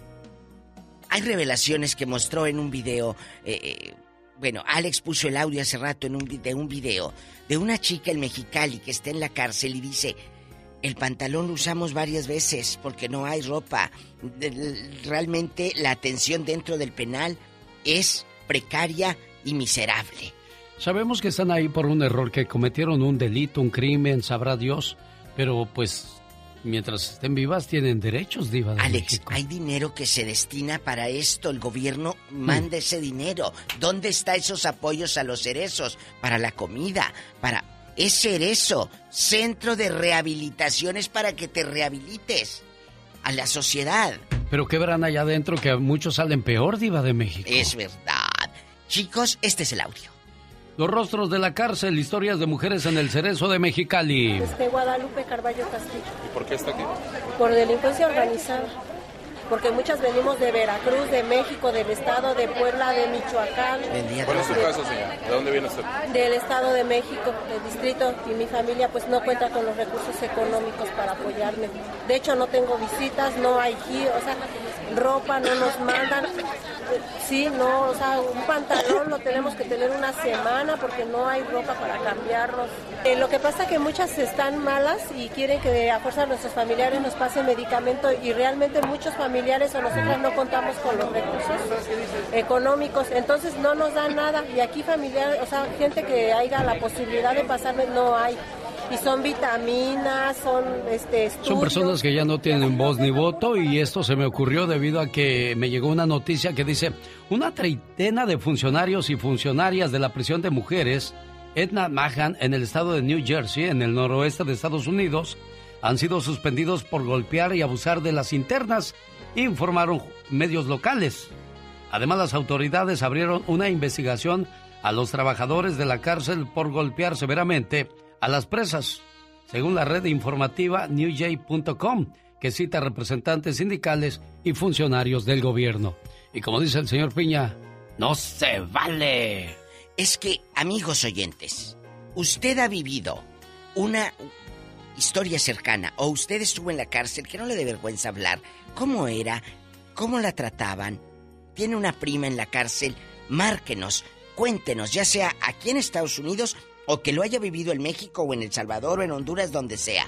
Márquenos, por favor. Ya hablamos de los caballeros que han caído a la cárcel, pero Ahora en es esta ocasión mujeres. les toca a las damas. A mí se me hace más complicado. Muy fuerte. Estaba escuchando la historia de una señora que pues sus tres hijos quedaron afuera. Pero también es, es momento de pensar en nuestras acciones y decisiones. ¿Qué hicimos? ¿Quiénes terminan pagando los platos rotos en un divorcio, en un problema de estos? Pues los hijos, sin deberla ni temerla, sufren. Y eh, antes, no hace muchos años yo vi la historia de mujeres que, que crían a sus hijos dentro de en la, la cárcel, cárcel. Diva. Y, y hay mujeres... ¿Qué vida para esos niños? Sí, Alex, pero hay mujeres inocentes dentro de la cárcel, pero como lo dijo usted, y es cierto, ¿qué hicieron? A- hay una consecuencia de tus actos. Márquenos. Aquí se trata del trato y maltrato dentro de una cárcel, que no le dé vergüenza hablar. Cuéntenos cosas, ¿eh? ¿Usted lo vivió? ¿En qué cárcel fue? Eh, eh, ¿Cómo lo trataban los policías? Eh, la gente que, que estaba ahí. ¿Qué le daban de comer? ¿Cómo los maltrataban? Cuéntenos todo. Bueno, y lo acabamos de leer en esta nota que nos llegó acerca de los funcionarios y funcionarias en New Jersey, donde maltrataban a las a las presas y sabrá Dios cuántas cosas más habrá. Y tenemos llamada Pola. ¡Qué línea, rápido! Por la 4000. Que la casa pierde. Carla está en Sacramento con la diva de México. Y el zar de la radio. Diva. El Hola, hola, buenos días. Hola, Diva, Carla. ¿Cómo estás? Ay, aquí con estas historias que, que, que crudas que me ¿Cómo está muestra el zar de la radio? Ay, Bien bañado. Hasta Niña. acá me da el aroma de jabón Camay. Carla.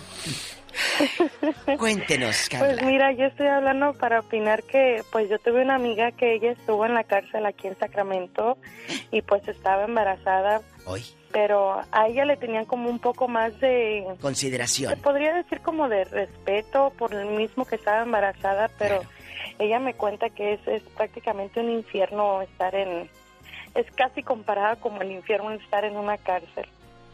¿Cómo te- la trataban? Ella seguro que te dijo cosas, Carlita. Cuéntenos. Pues ah, las obligan a hacer cosas que no quieren, lo- los ¿Cómo las qué? personas que se encargan de estar ahí mi- cuidándolas las tratan mal, la comida es depora- deplorable, eso son muchas cosas ¿Qué que yo les ima- daban? Yo nunca he estado en la cárcel ni, ni deseo estar, pero yo Chula. te digo que es, ah, aunque uno haga cosas malas, yo creo que no no merece ser tratado mal, ¿me entiendes? Sí, pero tú dijiste algo. Le hacían hacer cosas. ¿Qué cosas le hacían hacer? La obligaban a tener relaciones con otros reos, con otras mujeres. Ay, Jesús. En Sacramento. En Sacramento, California. ¿Esto pasó hace mucho o hace poco? Sí, yo creo que estamos hablando como unos 10 años atrás, pero pues es obviamente que a ella no se le puede olvidar. Pues no, imagínese, Sí. Alex. Como los Tigres del Norte que fueron a la prisión de Folsom sí, que hasta a visitar a los caballeros y las damas. Pues qué, qué difícil situación. Carlita, le agradezco Ay, muchísimo aquí en historia. Sacramento que haya comentado con nosotros. Tenemos llamada Pola. Sí tenemos. llamo por ¿Qué la línea, mi amor? 8060. Francisco en Los Ángeles, California, comenta con nosotros, Diva. Ah, Gracias, Francisco. Antes de que te quite todo tu- Buenas, tu, buenas. mujer, cuéntanos. ¿Eh? Este, no oigo a la diva. Ah, ahí ya me oye. Ahí ya me oye. ahí ya. Ya. Ah, ahora sí. Ándale. Ahora sí. Bueno, mira. Cuéntenos. Yo no he tenido, yo he tenido un hermano que cayó en la cárcel, pero no, no cuenta nada. Mm. Ah, pero yo estoy, ah, mira, e- es que son en cuenta, este, ¿cómo se llama? Eh, pones la moneda eh, a la balanza en los dos lados. Exacto. Al aire. Primero, la gente esta que se queja de que cómo los están eh, en la cárcel, este, como ahorita escuché en la señora que dijo que delincuencia organizada. Póngase a pensar todo lo que ellos- ella hizo a la gente que secuestraron, que los golpearon, no tuvieron piedad de ellos, les cortaron dedos, eh, este, los violaron, no les daban de comer. Les están pagando, están pagando en carne viva lo que le hicieron a otras personas. A otras familias, a otras personas- madres. Exactamente. Hay personas que no lo merecen porque los agarraron por usar marihuana. ¿Me entiendes? a eso sí, eh, hay que tener compasión para la gente que, que ha matado, que ha este sin, sin, sin pensar en las consecuencias que iban a pasar y la gente, todo el sufrimiento le hicieron pasar a los papás y a la familia de que están secuestrados, que le están haciendo, los golpearon y pues están pagando lo que deben. Desgraciadamente. Pero tú dijiste algo que impactó al principio. Mi hermano estuvo en la cárcel, pero no cuenta nada. ¿Qué viviría ese hombre que salió traumado de allí? Eh, exactamente, no dice nada, este... ¿Qué viviría? Eh, ese ya tiene muchos, muchos años, él ahorita está bien, eh, pero estoy hablando de unos 30... este, Pero sean los años que no, sean. Ay, se está escuchando mal, Sí. mi amor. Sean los años que sean, Alex. Duele. ¿Sabe, Diva? Yo me quedé pensando lo que dijo Francisco al inicio de su llamada. Gente que cometió un error tiene que pagar por ello. Secuestrar, matar, robar. Son delitos graves, pero hay delitos menores y creo que es triste que te manden al, al mismo, a la misma cueva de los lobos. Para evitarse todas esas cosas, mejor hagamos las cosas bien, Diva. Exacto. Evitémonos esos problemas. Delincuencia organizada, Alex. ¿Cuánta? No sé la historia de la dama. Claro. Pero una delincuencia organizada es de que desaparecen a tu hijo y tú como mamá, ¿cómo estás con ese dolor? Son palabras ¿A quién mayores, hiciste Diva. sufrir, Alex? Exacto. Ahí está. Tenemos llamada, Pola. Sí, Ey. llamo por la 53. Gracias. Adriana está en Denver comentando con la diva de México. Y el genio Luca. Hola Adriana, buenos días. Buenos días. Hola. Hola, hola, viva. Hola, espero que te haya llegado la diadema con, con brillantes que te mandé regalar. ¿De diamantes, diva? Ah, No, todavía no se los merece. Ajá, bueno. Eran unos brillantes. Oye, chula, aquí nomás tú y yo, porque el genio Lucas luego va a pedirme también. Eh, los 10 mil dólares, ¿ya los recibiste? Ah, sí, ya. Puntual. ¿Diez mil dólares, diva? Ay, sí, sí, sí, sí, sí. Y a mí no me prestó mil otro día que le pedí, diva, no sea así. Bueno, luego hablamos. Eh, cuéntanos la historia de las mujeres en la cárcel que tú has conocido. Ah, mira, yo hablo por mi persona. Yo estuve en la cárcel. Sí. Este, tuve, me hicieron conspiración. ah, tenía a, a mi ex esposo que se involucró en, la- en vender drogas. Sí. ah, y su familia y yo fui la única de que no pertenecía a la familia de él. Ah, él, para hacerte la más corta, él se sacó, se lavó las manos y me embarró a mí. Te echó a ti por delante. Quedé como conspiración, me dieron cinco años. Eh, me- perdí, pues Claro. me quitaron mis hijos, mi ex marido, porque tenía dos de mi primer matrimonio y una de él. A él no le importó su hija. ah, mi ex esposo la recogió a, a mi hija y pagué, pagué, este, porque yo no, yo no, o sea, yo no quería echarle la culpa a él, pero él sí me la echó a mí. A ver, Ay, pero tú feo. dijiste muy fuerte, en el momento que tú entras a esa relación, tú sabías que él y toda su familia Hacían eso. hacían eso. Tú ya lo Sabía sabías. que, tú sa- sabía que su sobrino, eh, él no lo hacía hasta que tuvimos, mm, eh, o sea, como... Una necesidad. Financiamiento. Entonces, este, yo en esa relación estuve muy mal, tuve violencia doméstica, tuve muchas veces, este, le hablé a la policía. eh, yo sentía que ese hombre me iba a matar si yo me iba. Bueno, Ah, caes en a la mi cárcel. relación fue- sí, ¿Qué viste? Fue muy mala. Adentro de la Eh, cárcel. Mira, ah, yo siempre fui una persona que afuera he sido muy... mm, no me he portado mal, en realidad. Entonces, este, las reglas que ponían para mí no eran imposibles de llevarlas. Pero sí hay mucha gente que, o sea, que no tiene nadie en afuera, no les importa nada y si sí los tratan mal, este, ah, también, o sea, tú no tienes... Oye, Adriana, ¿qué fue lo peor que te hicieron a ti en la prisión? En la prisión, ah, sí humillan un poco, este, pero lo más que me dolía siempre fue mis hijos, nada más que mis hijos.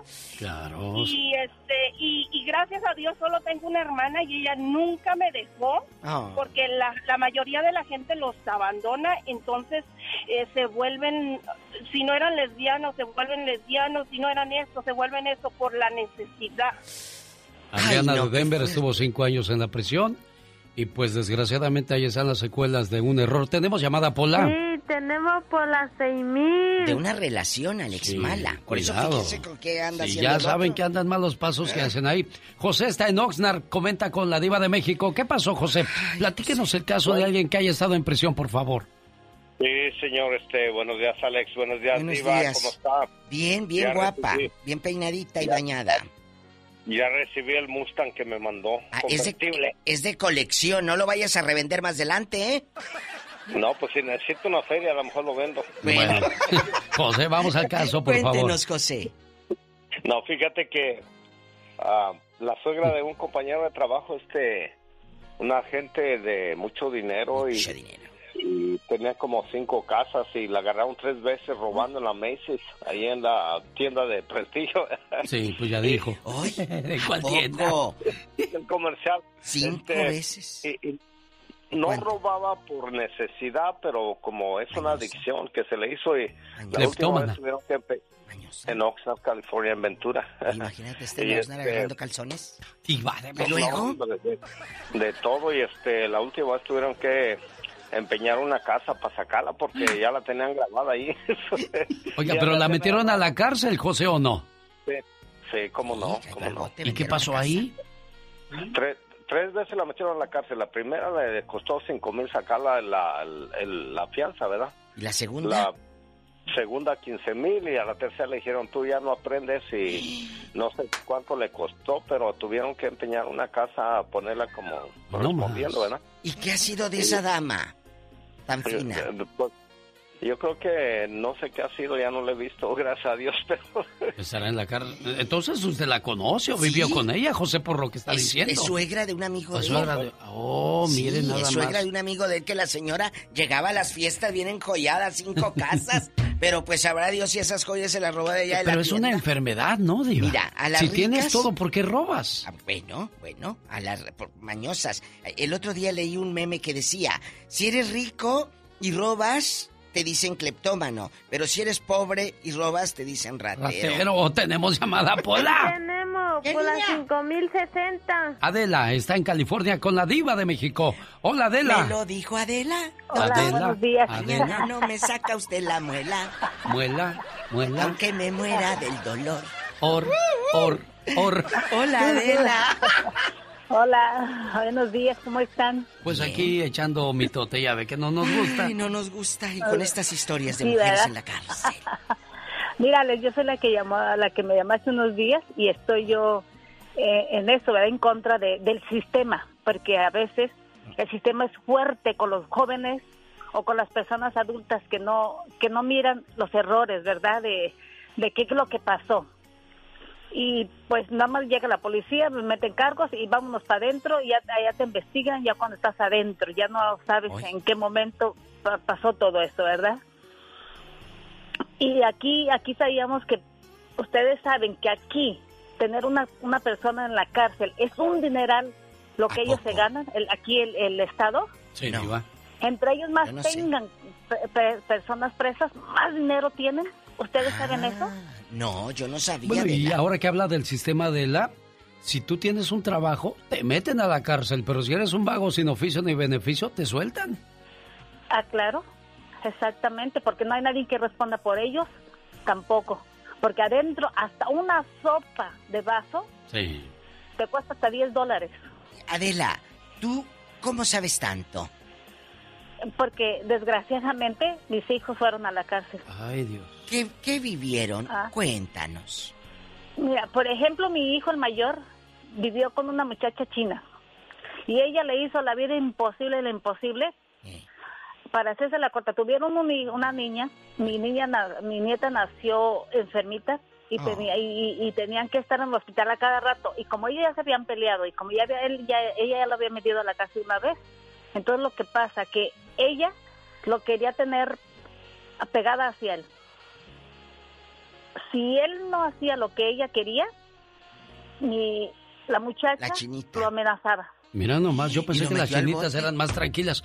Pero vamos adentro, ¿qué pasa dentro de la cárcel con tus hijos? Platícanos esos casos, Adela. Adentro es este, si tienen papeles, los, si no tienen papeles para afuera, ¿verdad? Sí. Y los tienen aparte. Pero si tienen papeles te dejan trabajar, los dejan este eh, que hagan un poquito más de, de, cosas ah, que pueden ellos hacer Ah, pero trabajan allá sin sueldo, sin nada. Si trabajas para una comida, si trabajas para algo, ¿verdad? Solamente para eso. no trabajas para nada, porque uno tiene que dejarle su dinero a ellos para ponerles ahí. ¿Cuánto dejabas tú por mes? comer. ¿Cuánto? Ah, no, yo querían, son 50 dólares cada semana. 50 dólares a la semana y luego ya tu hijo tiene una responsabilidad, por lo tanto también quizás tengas que cargar con los nietos o con esas broncas que deriva el hecho de que a ti te encierren. Estamos hablando de los abusos que se dan en las cárceles. 30 funcionarios de una prisión de mujeres en Estados Unidos fueron retirados de sus cargos por abusos, ya que se habla de maltrato a las reas, o a las presas, mejor dicho. Y esto sucedió en New Jersey, Diva de México. ¿Y dónde más estará pasando? ¿10 dólares una sopa de vaso? O sea, como si fuera cine o qué? Pues así. Que te todo bien caro. Tenemos llamada Pola. Sí, tenemos. ¿Dónde? Hola, bien. Ay, Polita. Lilia Vázquez. Ay, Lilia, querida. Hola, muy buenos días, Diva. Buenos días, Alex. ¿Cómo están? Bien, gracias. Gracias a Dios aquí con estas historias. ¿Conoce usted a alguien así, Lilia? Sí, uh, mi nombre es Lilian, sí, yo ah, estoy hablándoles de Tucson, Arizona, y la razón de mi llamada es porque nosotros en Arizona tenemos una organización sin fines lucrativos donde defendemos los derechos de los prisioneros y prisioneras del Estado, porque encontramos que existen muchos abusos dentro de lo que es el sistema eh, judicial de Arizona. Encontramos, por ejemplo, bueno, bajo nuestro punto de vista, pensamos que una persona que comete un crimen merecería únicamente el castigo de ser separado de su familia al meterlo en prisión. Ese, ese ya en sí es el, es el castigo suficiente, el estar separado de la sociedad y de su familia. Sin embargo, encontramos que allá adentro existen em, abusos, como por ejemplo eh, la comida, el alimento que ellos reciben no, no eh, llena los requisitos mínimos de nutrición. Encontramos en el estado de Arizona que los servicios médicos eh, están muy mal, donde encontramos personas que están en, en prisión, que tienen un cáncer, que tienen una enfermedad terminal y únicamente los están tratando con paracetamol o ibuprofeno, sin, en lugar de llevarlos a sus, a sus terapias, a su quimioterapia, a sus tratamientos adecuados. Eh, recibimos mensajes todos los días de personas allá adentro que han sido abusados de diferentes maneras sexualmente, donde están amenazados de que si no hacen una cosa, los mismos oficiales de la prisión eh, los amenazan con darles, con darles este, eh, multas o penalidades en donde ellos pierden sus visitas, pierden sus derechos a llamadas, etcétera. Entonces, por eso es, es muy importante que creemos conciencia en los abusos que se llevan a cabo en todas las prisiones. Por ejemplo, escuchaba a esta persona, Adriana, que, que habló hace unos minutos antes que yo, donde ella fue acusada de conspiración. Oh, sí. Y encontramos que el delito de conspiración es únicamente estar enterado de que alguien está haciendo una actividad ilegal. Entonces, no importa que tú no metas tus manos en ese delito, simplemente si estás enterado que alguien, tu esposo, tu novio, tu cónyuge, un amigo, Lo hace. eh, está haciendo una actividad ilegal, los mismos cargos que a esa persona le dan te los pueden dan a- dar a ti. Entonces, eso completamente es injusto. Deberíamos pelear por cambiar las leyes de las prisiones en Estados Unidos, en donde el, el sistema criminal no castiga de la misma manera al que hizo el delito como al que únicamente estaba enterado. Un segundo ahí, Lilian, por favor. Y sí, tiene razón porque se vuelve cómplice. Entonces, pues el error es de ella también al quedarse en esa relación porque sabe que tarde o temprano, si cae su pareja a la cárcel, se la va a llevar. Y se va a llevar a los niños y se hace un, un desorden como el que escuchamos. Lilian, me imagino que habrá personas que tienen pregunta para usted, que quieren quejarse con usted. ¿Hay un teléfono donde se le puede contactar, Lilian? Claro que sí, con todo gusto. Nosotros somos una organización en Arizona que ayudamos, pues desafortunadamente, únicamente al Estado. Entonces les, Ah. les ah, pediría de favor si nos echan una llamadita únicamente personas de Arizona, porque estamos imposibilitados de ayudar a alguien más. El nombre de nuestra organización es At the Start Project, así como el inicio, Start Project, y estamos en todas las redes sociales, en Facebook, en Instagram y también en Twitter. El número de teléfono al que nos pueden llamar es el 520-808-0322 y nos pueden buscar en em, Facebook, así como el Start Project. Nuestro logotipo es un logotipo naranja, o si gustan buscarme a mí, mi nombre es Lilian Vázquez. Eh, y con mucho gusto yo los puedo los puedo atender Asesorar. y tratar de guiarlos en lo que sean sus necesidades. Lilian Vázquez, 520-808-0322. 0322. Lo tengo. Gracias, Lilian. Que tengas un excelente día. ¿Y cuántas historias no escuchará Lilian todos los días, Todos Diva? los días Diva, ahí está una señora que tiene la voz como de rica. Ah, bueno. Es Victoria de Los Ángeles. Vicky de Oro. Buenos Hola, días. buenos Ah, días. Sí, tiene voz Buenos de rica, días. Diva. Eh, eh, Vicky, querida, cuéntenos, ¿ha vivido de cerca la cárcel con un hijo, una sobrina, un pariente? Ah, desafortunadamente, este fue en carne propia. Lo Usted. viví yo y mi esposo juntos fuimos a la cárcel. ¿Por qué? Por mensos, porque en veces uno cree que personas lo quieren a uno, familiares que están involucrados en las drogas, en narcotráfico, Ay, Jesús. y, y lo utilizan a las personas que trabajamos, que estamos haciendo bien. ¿Pero qué hicieron? Pues- ¿A ustedes les encasquetaron droga en el coche y no sabían o qué? No, fue, o sea que uno a veces, como por ejemplo, nosotros a una familiar le habíamos pedido muchos años atrás un favor y ese favor fue cobrado así, de esa manera, por decir así, y es triste porque es la misma familia. Y uno sin deberla ni temerla. Victoria, Pero sí, ¿cuántos años te este, metieron a la metieron- cárcel, Victoria? No, fíjese que no. Este, ahorita estoy temblando porque yo pienso, siempre creo que ya superé todo eso, pero es bien duro este dejar tu familia. Yo tenía un hijo de, de 14 y 15 años, dos, una hija de 15 y un hijo de 14, y se quedaron y nos llevaron. Fue una cosa horrible. Es una experiencia que yo no quisiera nunca acordarla, pero es imposible no, no recordarla. Pero gracias a Dios salimos adelante. Nos dieron solamente, a mí me dieron 90 días y a mi esposo le dieron un año en el condado. Pero, ¿y esas personas que vendían droga, qué pasó con ellos? Esas personas, este, yo no entiendo, es, es donde yo me pregunto, este, cómo, cómo agarran a otras personas y no a las personas, porque si esas personas están visitándote y te llevan, llevan a tu casa, van a tu casa y piensas tú que vienen a visita y luego te dicen, mira, este, aquí te encargo esto y por favor, pero ya los andan siguiendo, llegan y quién son los dueños, quién son los dueños de eso que metiste a tu casa por los mensos que permitieron Mire, nada más eso nos da una lección. Cuidado. Yo ¿eh? llego a su casa, Alex, y le Sí. digo, ahí le encargo esto. Y yo lo agarro sin saber qué es y te cae la policía. ¿Quién va a dudar? Pobre Victoria, caray. Qué, qué, qué difícil. Y fíjese, ¿hace cuánto tiempo pasó eso, Victoria? que soy inocente de eso. Sí, ¿hace cuánto tiempo Pero pasó yo eso? no estaba, yo estaba trabajando y mi esposo permitió. Vicky, ¿y hace cuánto tiempo pasó esto? Te pregunta Alex, mi amor. De eso hace 21 años. Uy, todavía lo cuentas como si yo pensé que había sido el año pasado, Diva. O sea, imagínese qué trauma tan grande. Me quedan dos minutos, todavía tiempo para escuchar a Jaime del Condado de la Naranja. ¿En qué línea está? ¿Tenemos llamada, Pola? ¿Tenemos llamada, Pola? Sí, en la 1300. Jaime. Hola, Jaime. Hola, buenos, buenos días. Primera vez que hablo con ustedes. Gracias a Dios, Jaime, estás aquí. Cuéntenos. Yo viví una experiencia hace muchos años, lo viví en carne propia.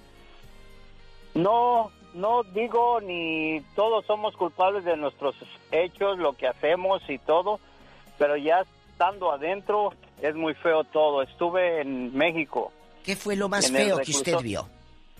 En el reclusorio norte. desde que entra uno, hay tres diferentes etapas. Desde que entras ya te están viendo qué traes, todo, y los mismos que, que cuidan ahí, hasta se ponen de acuerdo si traes oro, si traes relojes, si traes tenis buenos, si traes chamarra. Qué feo. Todo esto se lo quitan a uno, a veces lo dejan uno descalzo o le avientan unos tenis todos rotos, zapatos rotos que no le queden a uno, ¿cómo le hace nada? Lo dejan uno casi encuerado. Llegan al otro, a la segunda etapa y igual lo mismo ahí, pero pues ahí ya llegan sin nada. Ya los que llegan, los que llegan son los que están recomendados, que los conocen y, y todo. Y ya cuando llega uno al reclusorio donde lo reparten a uno, son, son diferentes reclusorios, que hay uno que caen dos veces, que hay uno que son los, sin ofender, ¿ok? Los gays los que son ricos, los que son de, que, ¿cómo les diré? De, de narcos, o sea, tienen preferencia todos esos. Y los que no tienen preferencia, luego, luego, se le llama fajina. Los hacen trapear todo el reclusorio, que son 12 celdas, todo en cunclillas. Y les echan agua, les echan agua y limpiando todo. Y los que no hacen caso les pegan en, el, en la espalda, que se llama un bat todo lijado que se llama Ay, Y en la espalda les pegan, y ahora el hijo es de ya sabe quién y todo, pero eso lo hacen para sacarles dinero. ¿Qué historias? O sea, si quieres seguir pasando eso, no, no des dinero, pero si quieres evitar todo eso, con dinero desgraciadamente baila el perro. Y ya, sin contar que antes el abogado te bajó una buena cantidad oh, de dinero. Claro. Eh, en fin. No, y, y para eso voy. El abogado se vendió él no me pudo sacar a mí. Mi mamá le dio un millón de pesos en ese entonces y se vendió él. En lugar de sacarme, me hundió más. Jaime, ¿cuánto tiempo tiene que pasó esto que cuenta? ¿Qué serán? Más de 15 años. ¿Y por qué lo metieron, Jaime? ¿Qué era lo que le culpaban a usted? O por andar con mis disque amigos. ¿Sí me entiende? Ya oyeron muchachos que les gusta juntarse con personas que andan en malos pasos, cuáles son las consecuencias. Nosotros no estamos defendiendo a alguien que cometió un delito. Si cometiste un delito tienes que pagar, pero escuchar la historia como por ejemplo de Jaime, que les pegaban en la espalda, los humillan porque no tienes dinero y tantas cosas así no se vale. Y lo que dijo la señorita Lilian hace ratito de Arizona. Ok, te meten a la cárcel y te separan de tu familia, ese ya es un castigo porque estás haciendo cosas malas y para que ya no lo hagas. Entonces, está recluido, ya con eso. No, aparte de recluido, te están fregando adentro.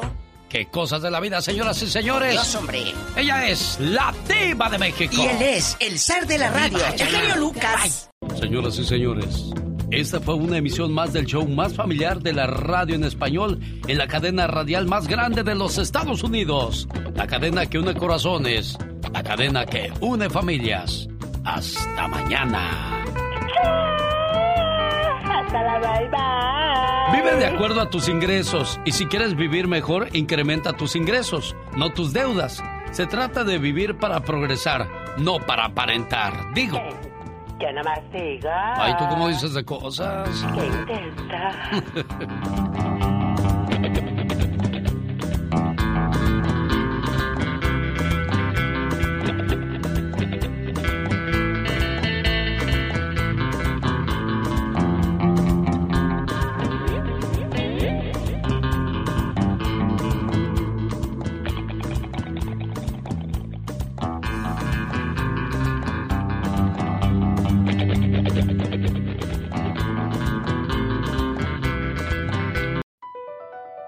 Across America, BP supports more than 275,000 jobs to keep energy flowing.